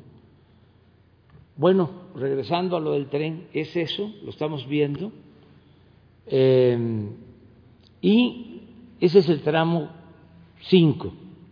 O sea, cuatro tramos ya están este, entregados, ya están trabajando a cuatro grandes empresas. El tramo cinco está por resolverse. Hoy tengo una reunión para ese propósito. Si nos cuesta eh, el financiamiento lo mismo que cuesta eh, a Hacienda financiar la deuda soberana, es posible que este, se entregue a las empresas. Si no, eh, se va a hacer con presupuesto público. Porque, ¿saben? Eh, eh, es un tramo que cuesta 17 mil millones. En comparación con los otros cuatro tramos, es el que cuesta menos. Nada más que como se dio esta circunstancia de que ya estaba el proyecto, que además este, aprovecho para decir, es eh, modernizar la vía, la carretera de Tulum a Cancún y en medio se eh, toma en cuenta un terraplén para el tren, pero lo que se moderniza es la carretera y se aprovecha el derecho de vía para el tren. El tramo 6 y 7, que es de eh, Tulum, Carrillo Puerto, Chetumal, Espujil, a Escárcega, esos dos tramos los va a hacer el ejército los van a hacer los ingenieros militares. Una vez que terminen el 21 de marzo del 22 el aeropuerto, este, empiezan ellos a trabajar esos dos tramos. Y no tengo la menor duda que vamos a, a concluir en tiempo. Tenemos que tener completo el tren en el 23 ya eh, operando, a más tardar a finales del 23. Yo quiero de nuevo agradecer mucho a los ingenieros militares por todo lo que nos están ayudando. Aquí adelanto, porque estamos hablando del aeropuerto, que ya las pistas, la militar y la pista central del aeropuerto Felipe Ángeles, y ya las instalaciones militares ya van a estar terminadas en febrero del año próximo. Se los adelanto, como una primera etapa. Pues así está, más o menos. Muy bien. Eh, Judith Sánchez. Presidente, buenos días. Judith Sánchez, corresponsal de Imagen del Golfo de Veracruz. Eh, ¿Qué información tiene sobre lo ocurrido en Cuernavaca, Morelos, la semana pasada, sobre un ataque contra jóvenes en un velorio? Eh, ¿Qué le ha informado el secretario de Seguridad? ¿Morelos se está convirtiendo nuevamente en un foco rojo de inseguridad? Sí, hay este, una confrontación de grupos en Morelos y eh, lamentablemente en un velorio este, un grupo eh, disparó y le causó la muerte a jóvenes en Cuernavaca. Ese es el informe que tengo. Ya se está actuando este, para que esto no suceda. Yo voy a ir a Morelos el mes próximo. ya tengo información de lo que está sucediendo eh, y vamos a, a seguir actuando ahí y en todo el país. ¿Se dará algún informe al respecto? ¿Sí? ¿Se dará algún informe al respecto? Sí, sí, sí, podemos informar incluso mañana, hoy mismo, sobre lo que se está haciendo.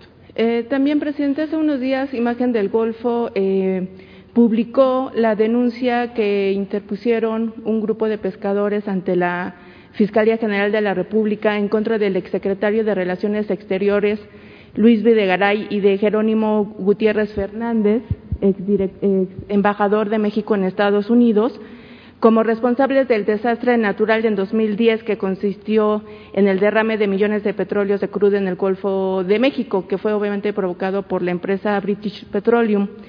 En ese sentido, eh, bueno, obviamente eh, hay 25 mil familias afectadas, no solamente de, pescadores de Veracruz, sino de otras entidades como Tabasco, eh, Campeche, Yucatán y Quintana Roo. En este sentido, ¿qué información tiene al respecto y si el gobierno trabajará de manera conjunta con la Fiscalía para poder otorgar la información pertinente y, pues, de alguna manera eh, cubrir esta deuda, social con estas familias y sobre todo para pues eh, dar una sanción y evitar que vuelva a haber un eh, problema de esta naturaleza.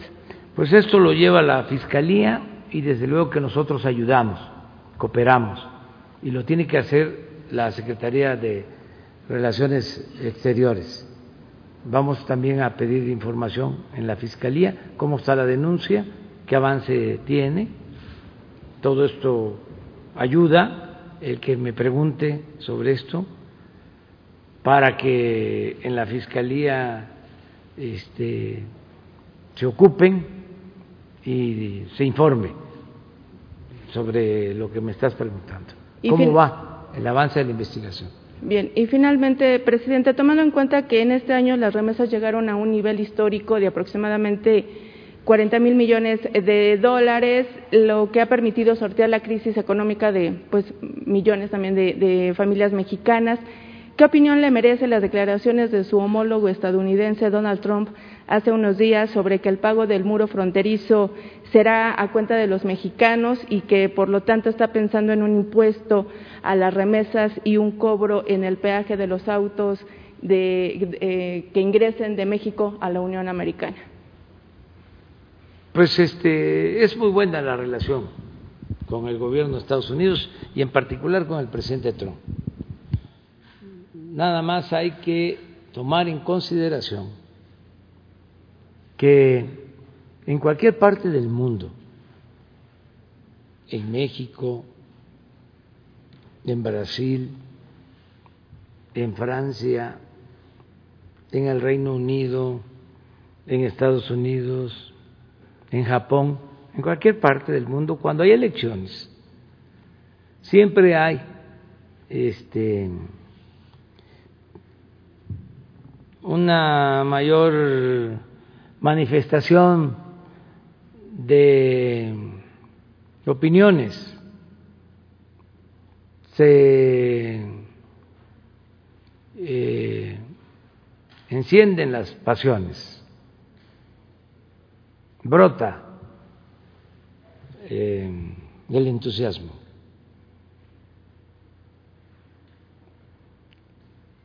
Así es en todo el mundo. Estados Unidos, en un poco más de 40 días, en 45 días, van a haber elecciones. Imagínense cómo está de caliente ese eh, asunto, ¿no? Y ojalá y este, no pase a mayores, pero sí, este, como es legítimo, los candidatos, los partidos están este, expresándose, manifestándose. Por eso lo más adecuado es esperarnos a que pasen las elecciones.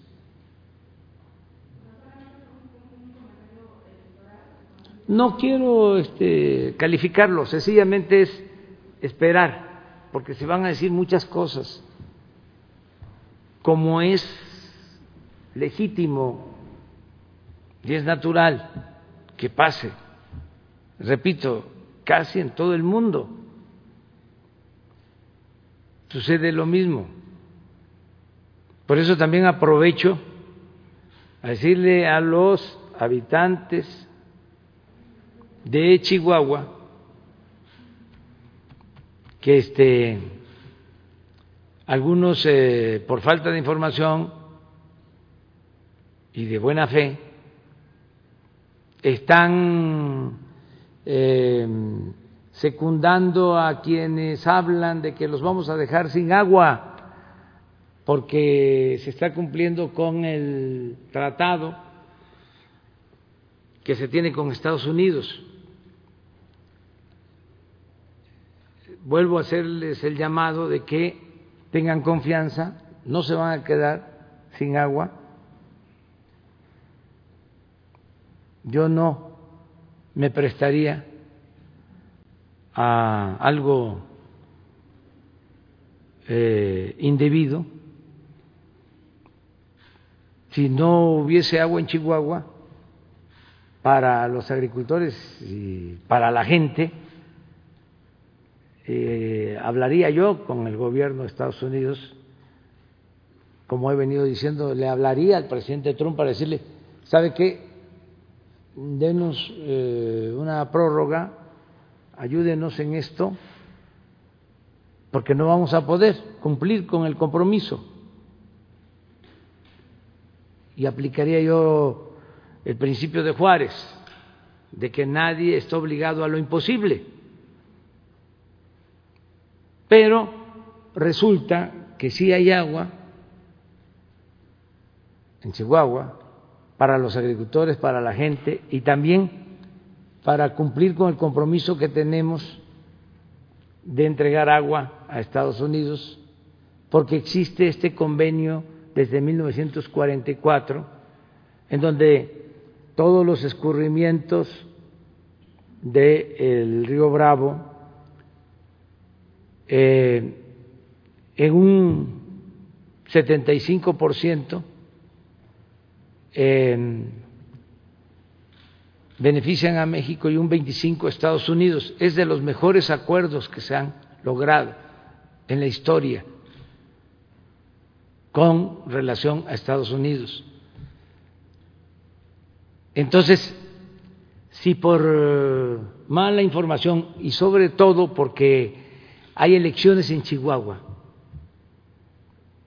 y ahí andan los politiqueros queriendo sacar raja.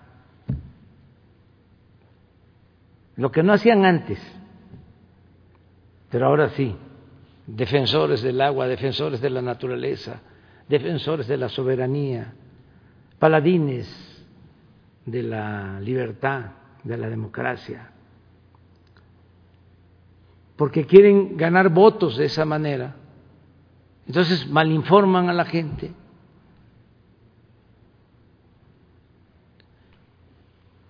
¿Por qué relaciono lo de Chihuahua con tu pregunta?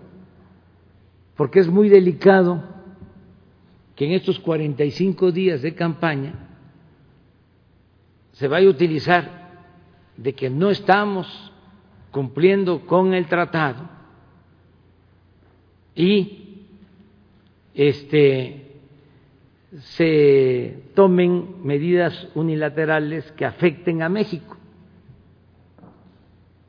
Entonces, pedirle a los habitantes de Chihuahua que no eh, se dejen eh, manipular. Y la gente de Chihuahua es muy consciente y por eso este, afortunadamente se sigue este, em, trasladando el agua eh, hacia Estados Unidos, cumpliendo con el compromiso, y no hemos tenido problemas mayores. Y les agradezco mucho a la gente que nos ayuden con esto, porque estamos en una situación delicada, política entre otras cosas, es tiempo. Entonces, en esos 45 días, por la campaña que hay en nuestro país vecino, tenemos que actuar con mucha prudencia. Es que no quiero hablar del tema. O sea, guardo silencio no quiero ser rehén de lo que yo diga y quiero ser dueño de mi silencio por el bien del país.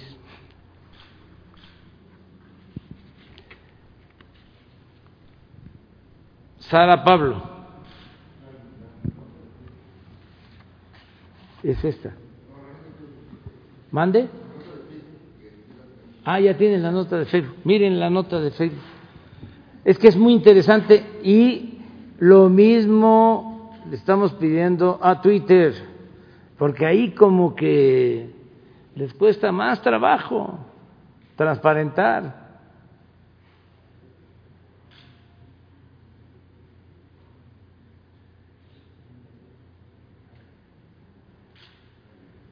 ¿Lo tratas tú? Bueno, eso es parte de una investigación de Odebrecht. Es una denuncia que se hizo y se hace, y entonces, a consecuencia de que esta empresa o esta consultoría llamada CLS Strategy recibió dinero de sobornos de Odebrecht, en el caso del expediente de, de Lozoya, hay una denuncia que señala que esta empresa recibió sobornos de la campaña de Peña Nieto. Entonces Facebook tomó el viernes pasado, eh, hizo un informe, eh, ya removió 55 cuentas de Facebook, 42 páginas web y 36 cuentas de Instagram financiadas por esta empresa de CSL Strategies, porque encontró interferencia extranjera y comportamiento inauténtico, es decir, financiamiento, y esta red eh, se originó en Estados Unidos y se enfocaba principalmente en Venezuela, en México y en Bolivia. Y encontraron contenidos que estaban dirigidos contra, eh, digamos, el gobierno venezolano, el gobierno de, Bolivia y contra Morena y, había, digamos, este comportamiento en el caso de, México eh, dirigido contra Morena. Entonces esto lo encontró Facebook y ya removió estas páginas, pero forma parte de una investigación internacional. En el caso de México todavía no está identificado, o Facebook no ha identificado quiénes eran los clientes de, la empresa, salvo la denuncia que hay de Lozoya, eh, de eh, que participó eh, la empresa con fondos de, sobornos para la campaña presidencial de Peña Nieto. Este,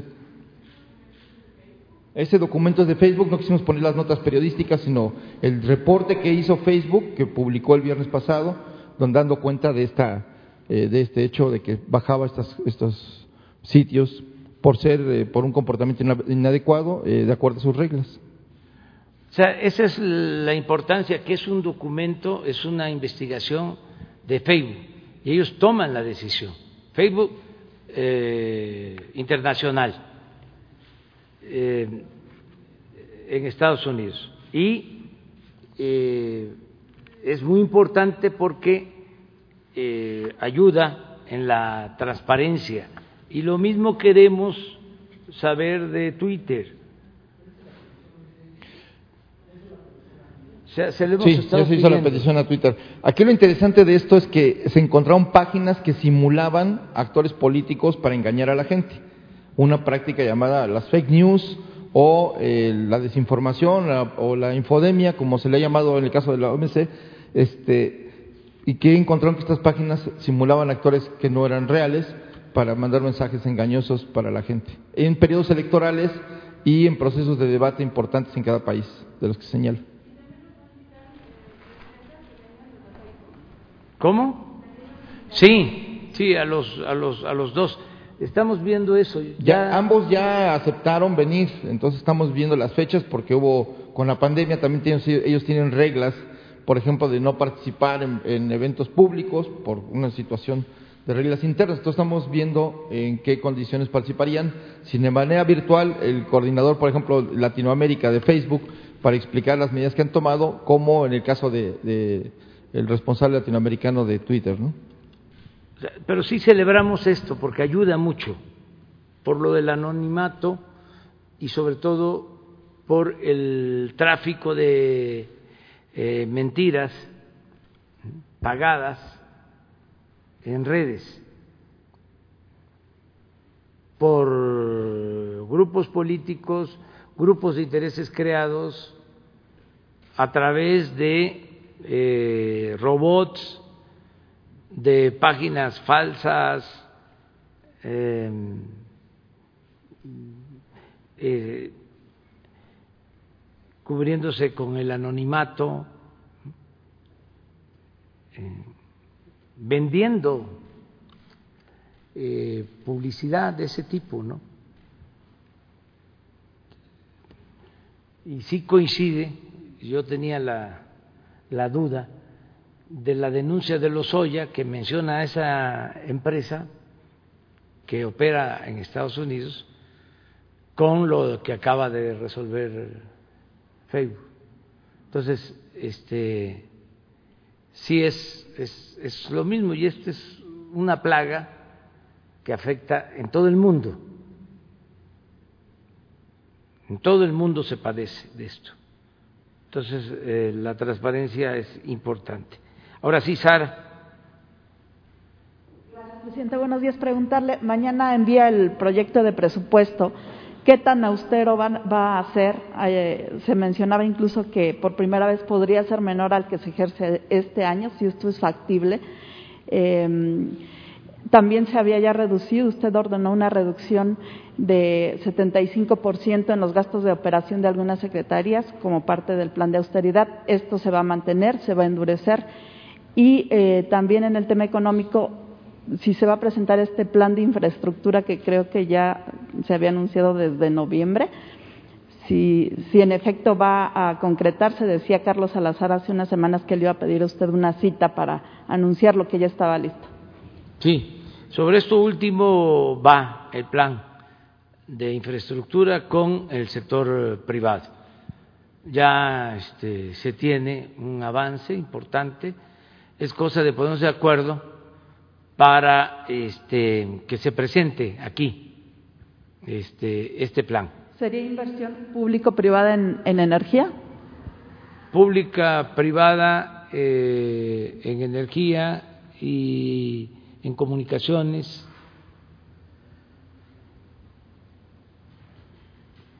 Varios proyectos. Este, yo espero que se dé a conocer antes del día 15 de septiembre el plan. Acerca de lo primero, sobre el presupuesto que vamos a enviar mañana, eh, pasado mañana va a estar con nosotros el secretario de Hacienda. Entonces yo les pido que esperemos. Ya estoy viendo notas en los periódicos acerca de que se va a ajustar el gasto, de que va a ser un presupuesto austero, claro que sí, va a ser un presupuesto austero, eh, pero eh, todavía eh, vamos a tener eh, toda la información pasado mañana para no adelantarnos y hacer pues una buena exposición sobre todo lo que tiene que ver con el presupuesto para el año próximo y la ley de ingresos.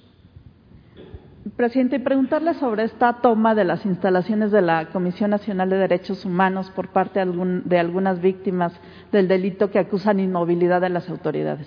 Pues yo respeto todas las manifestaciones, pero no estoy de acuerdo en la violencia, en el vandalismo.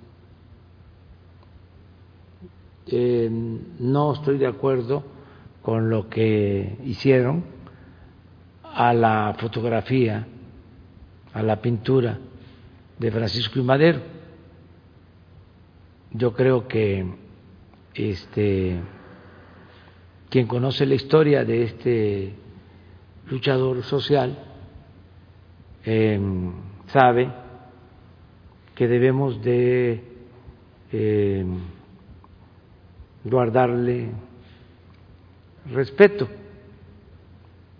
Se le conoce a Madero como el apóstol de la democracia. Él dio su vida por luchar en contra de la dictadura porfirista la dictadura porfirista que eh, era una dictadura represiva que este, le causó eh, la muerte a muchos mexicanos, el sufrimiento. Porfirio Díaz creó la esclavitud en México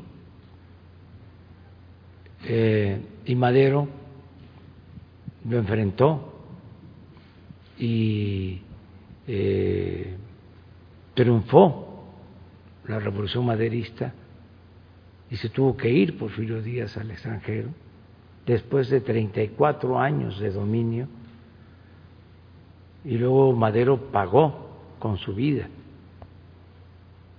este, lo sacrificaron los conservadores. Entonces, el que eh, afecta la imagen de Madero o no conoce eh, la historia, lo hace eh, de manera inconsciente, o es un conservador. Así. O sea, es un eh, pro porfirista. ¿Sería el caso de estas mujeres? Mm, cualquiera de las dos opciones.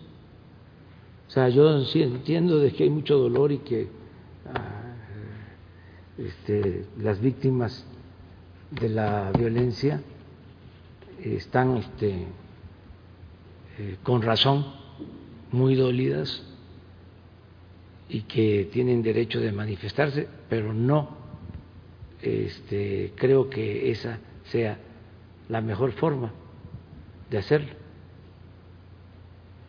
No creo que eso sea lo más adecuado. ¿Qué ofrecería su gobierno? la violencia no es el camino. no se puede enfrentar la violencia con la violencia.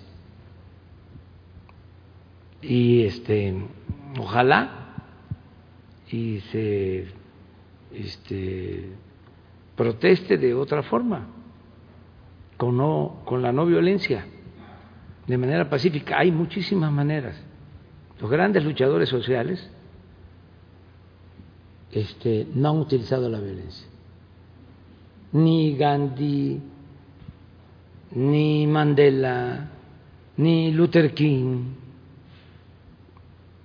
usaron la violencia y triunfaron. Además, que sepan las este, que están protestando que la presidenta de la Comisión Nacional de Derechos Humanos, Rosario Ibarra, Rosario Piedra, es hija de doña Rosario Ibarra. La que está de presidenta de la Comisión de Derechos Humanos, este, con su mamá, han estado luchando porque a su hermano lo desaparecieron. Entonces, no eh, es una académica o una integrante de la sociedad civil, mucho menos una conservadora, la que está de presidenta de la Comisión de Derechos Humanos, como nunca había sucedido que una eh, víctima o familiar de una víctima estuviese a cargo de la Comisión de Derechos Humanos, porque antes los que estaban eran puros simuladores, que estaban al servicio del régimen autoritario. Entonces, no hay justificación. ¿Por qué no van y hablan con ella? ¿Por qué no dialogan con ella? Da qué pensar esas actitudes.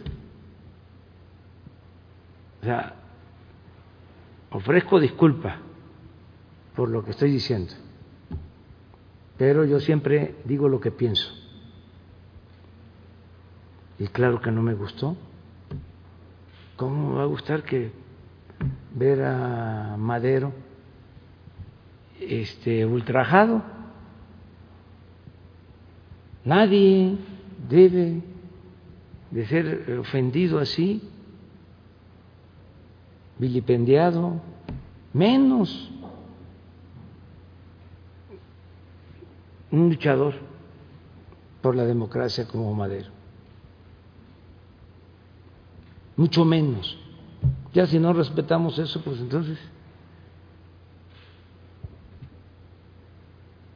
Y este, hay que ver también qué es lo que están planteando y que se les atienda, pero que sea la Comisión de Derechos Humanos.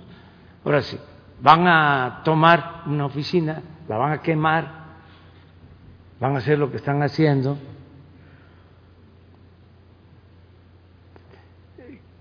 ¿Qué están este, pensando? ¿De que vamos nosotros a este, caer en la provocación y que las vamos a desalojar? No, aquí vienen, se están días y días y días. Y nadie es molestado, porque no somos iguales. Pero cuando nosotros estamos en oposición, nunca actuamos así. Nunca. Y enfrentamos cosas muy fuertes. Porque no es la vía, no es el camino. Se tiene que optar por la no violencia. Muy bien. Vamos con Gonzalo Soto. ¿Qué tal? Buen día, presidente. Eh, Gonzalo Soto de Bloomberg Business Week México, por acá. En los últimos años, eh, en las últimas décadas, Estados Unidos ha culpado a México, ha puesto gran parte de la culpa sobre México de la epidemia de drogas, de consumo de drogas que tienen ahí en su país. Eh, sin embargo, de acuerdo con una investigación de portada que sacamos en la revista la semana pasada, eh, resulta que son eh, empresas estadounidenses las que están produciendo y distribuyendo varios de los precursores químicos que utiliza el narcotráfico para producir metanfetaminas y heroína. Mi primera pregunta sería si su gobierno está al tanto de esta situación y si estarían en eh, posición de investigar a estas compañías americanas, algunas de las cuales incluso cotizan en la bolsa estadounidense y tienen valuaciones de varios miles de millones de dólares. Sí, nosotros eh, eh, hacemos todo lo que nos corresponde para combatir la distribución de drogas, la producción de drogas, ahora los químicos que se introducen al país, estos precursores que se utilizan para la elaboración de las drogas, Estamos en un plan de combate a estas drogas, que son además de lo más peligroso que puede haber, eh, destructivas, el cristal y otras eh, drogas. Eh, químicas. pero acá estamos hablando de empresas estadounidenses que, producen. al, momento que tengamos información sobre eso, nosotros este, actuaríamos. Hasta ahora no tenemos información precisa, pero como lo estás planteando, lo vamos a revisar. no importa que sean este, empresas estadounidenses. No nos interesa. Pueden ser de cualquier país del mundo, pero eso nosotros no lo permitimos. Y en su respuesta planteó que México, o al menos eh, su administración, está haciendo todo de su parte. Eh, pero ¿qué diría del lado estadounidense? Ellos también tienen los recursos. ¿Deberían ellos también empezar a vigilar o ser más exigentes con las propias compañías eh, y con lo que están produciendo aquí en el país?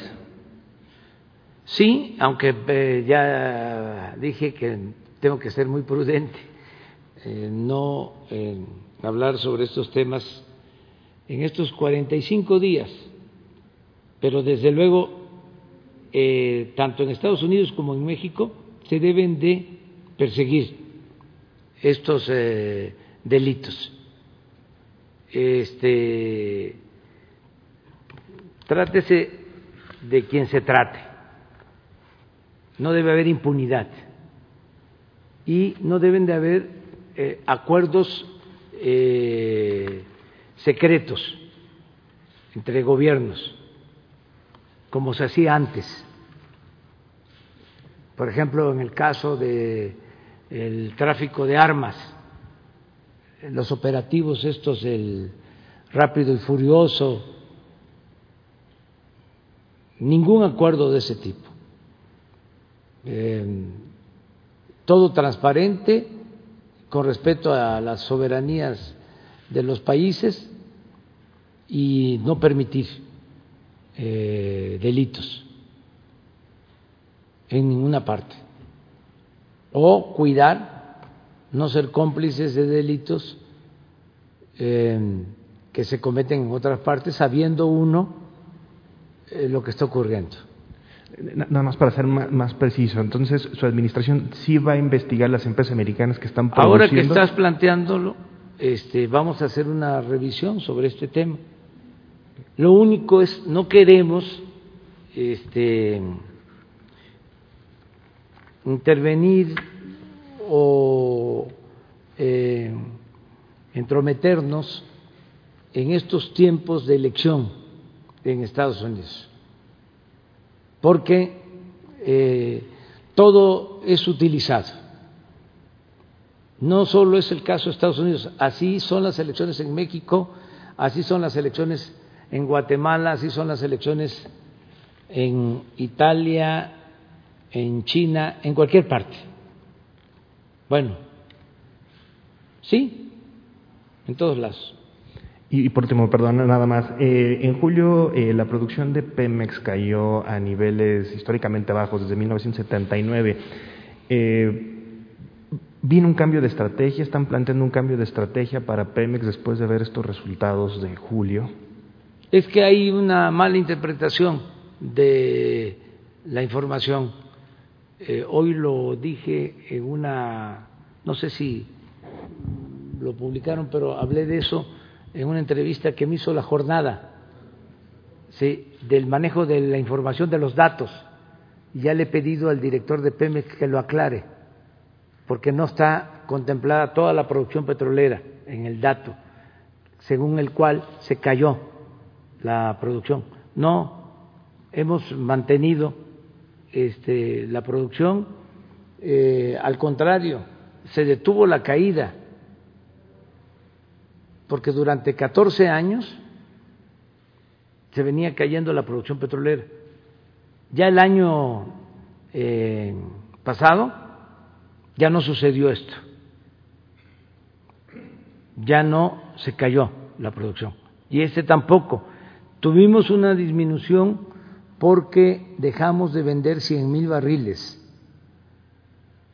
por el acuerdo que se tomó con la OPEP y con los eh, eh, países productores de petróleo que no pertenecen a la OPEP para estabilizar los precios del crudo. Porque si recuerdan, se cayó el precio a menos cero, no costaba el petróleo.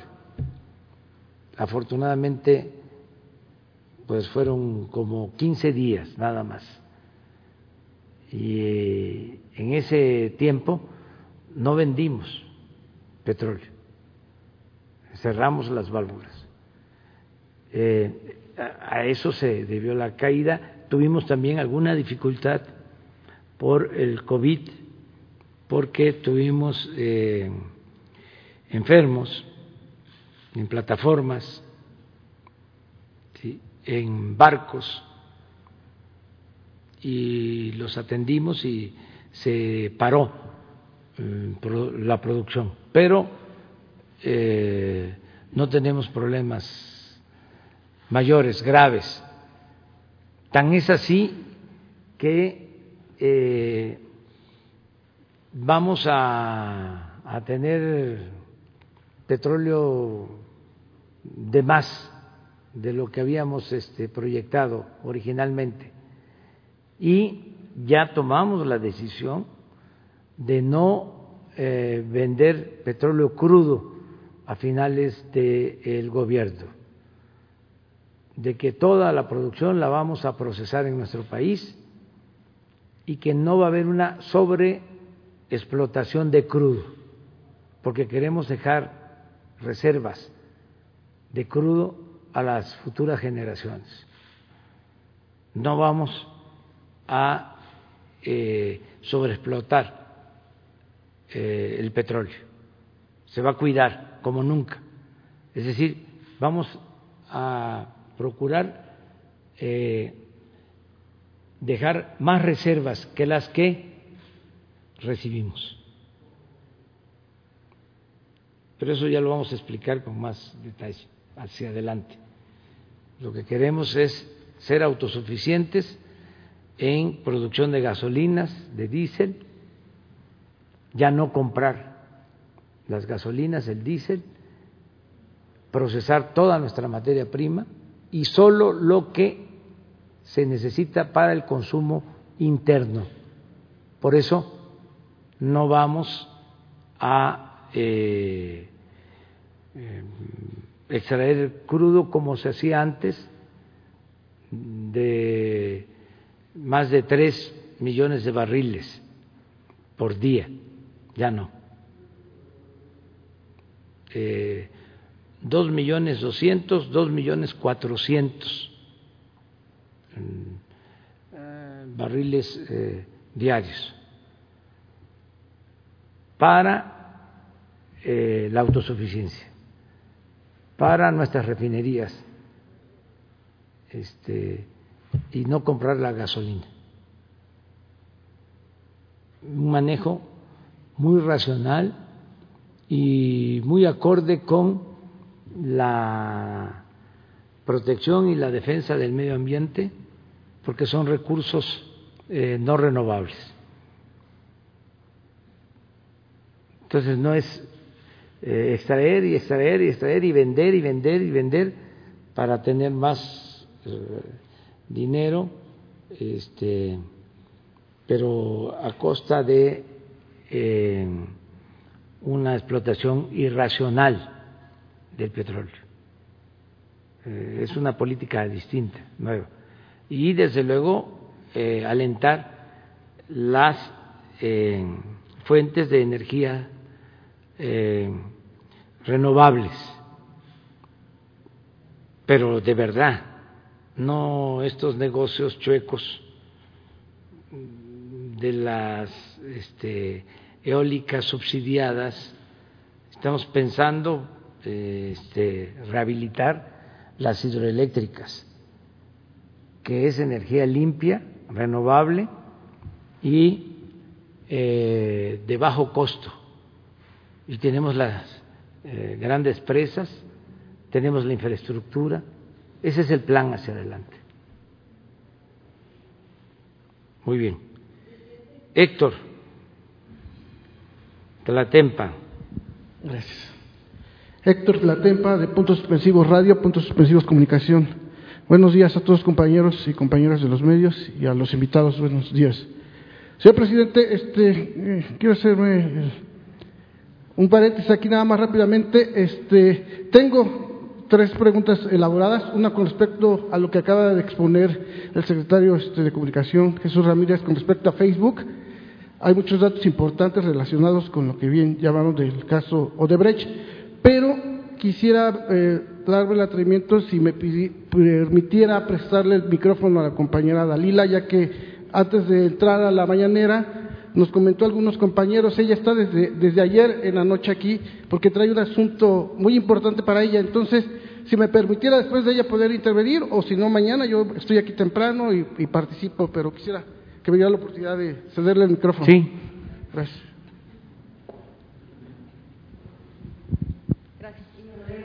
Compañero, sí, es un, es un tema delicado, presidente, porque es una, la situación de la desaparición de los dos jóvenes en Azcapotzalco. Se ha dado información al respecto, entiendo que usted eh, lo, conoce, eh, dos, dos, dos, jóvenes que, bueno, pues asistieron al bar El Barquito en la alcaldía de Azcapotzalco. Y eh, lo que nos parece grave y delicado es que, bueno, pues hay evidencia de que pues, hay un video en el que se observa dos cuerpos tirados afuera del bar en cuestión de minutos desaparecieron. el asunto aquí es, pues, pues preguntarle eh, cómo es que en plena Ciudad de México y en plena crisis sanitaria, bueno, pues este tipo de lugares operan, pero cómo es que en tan poco tiempo eh, se eh, pueden desaparecer dos personas de esta manera con tanta impunidad.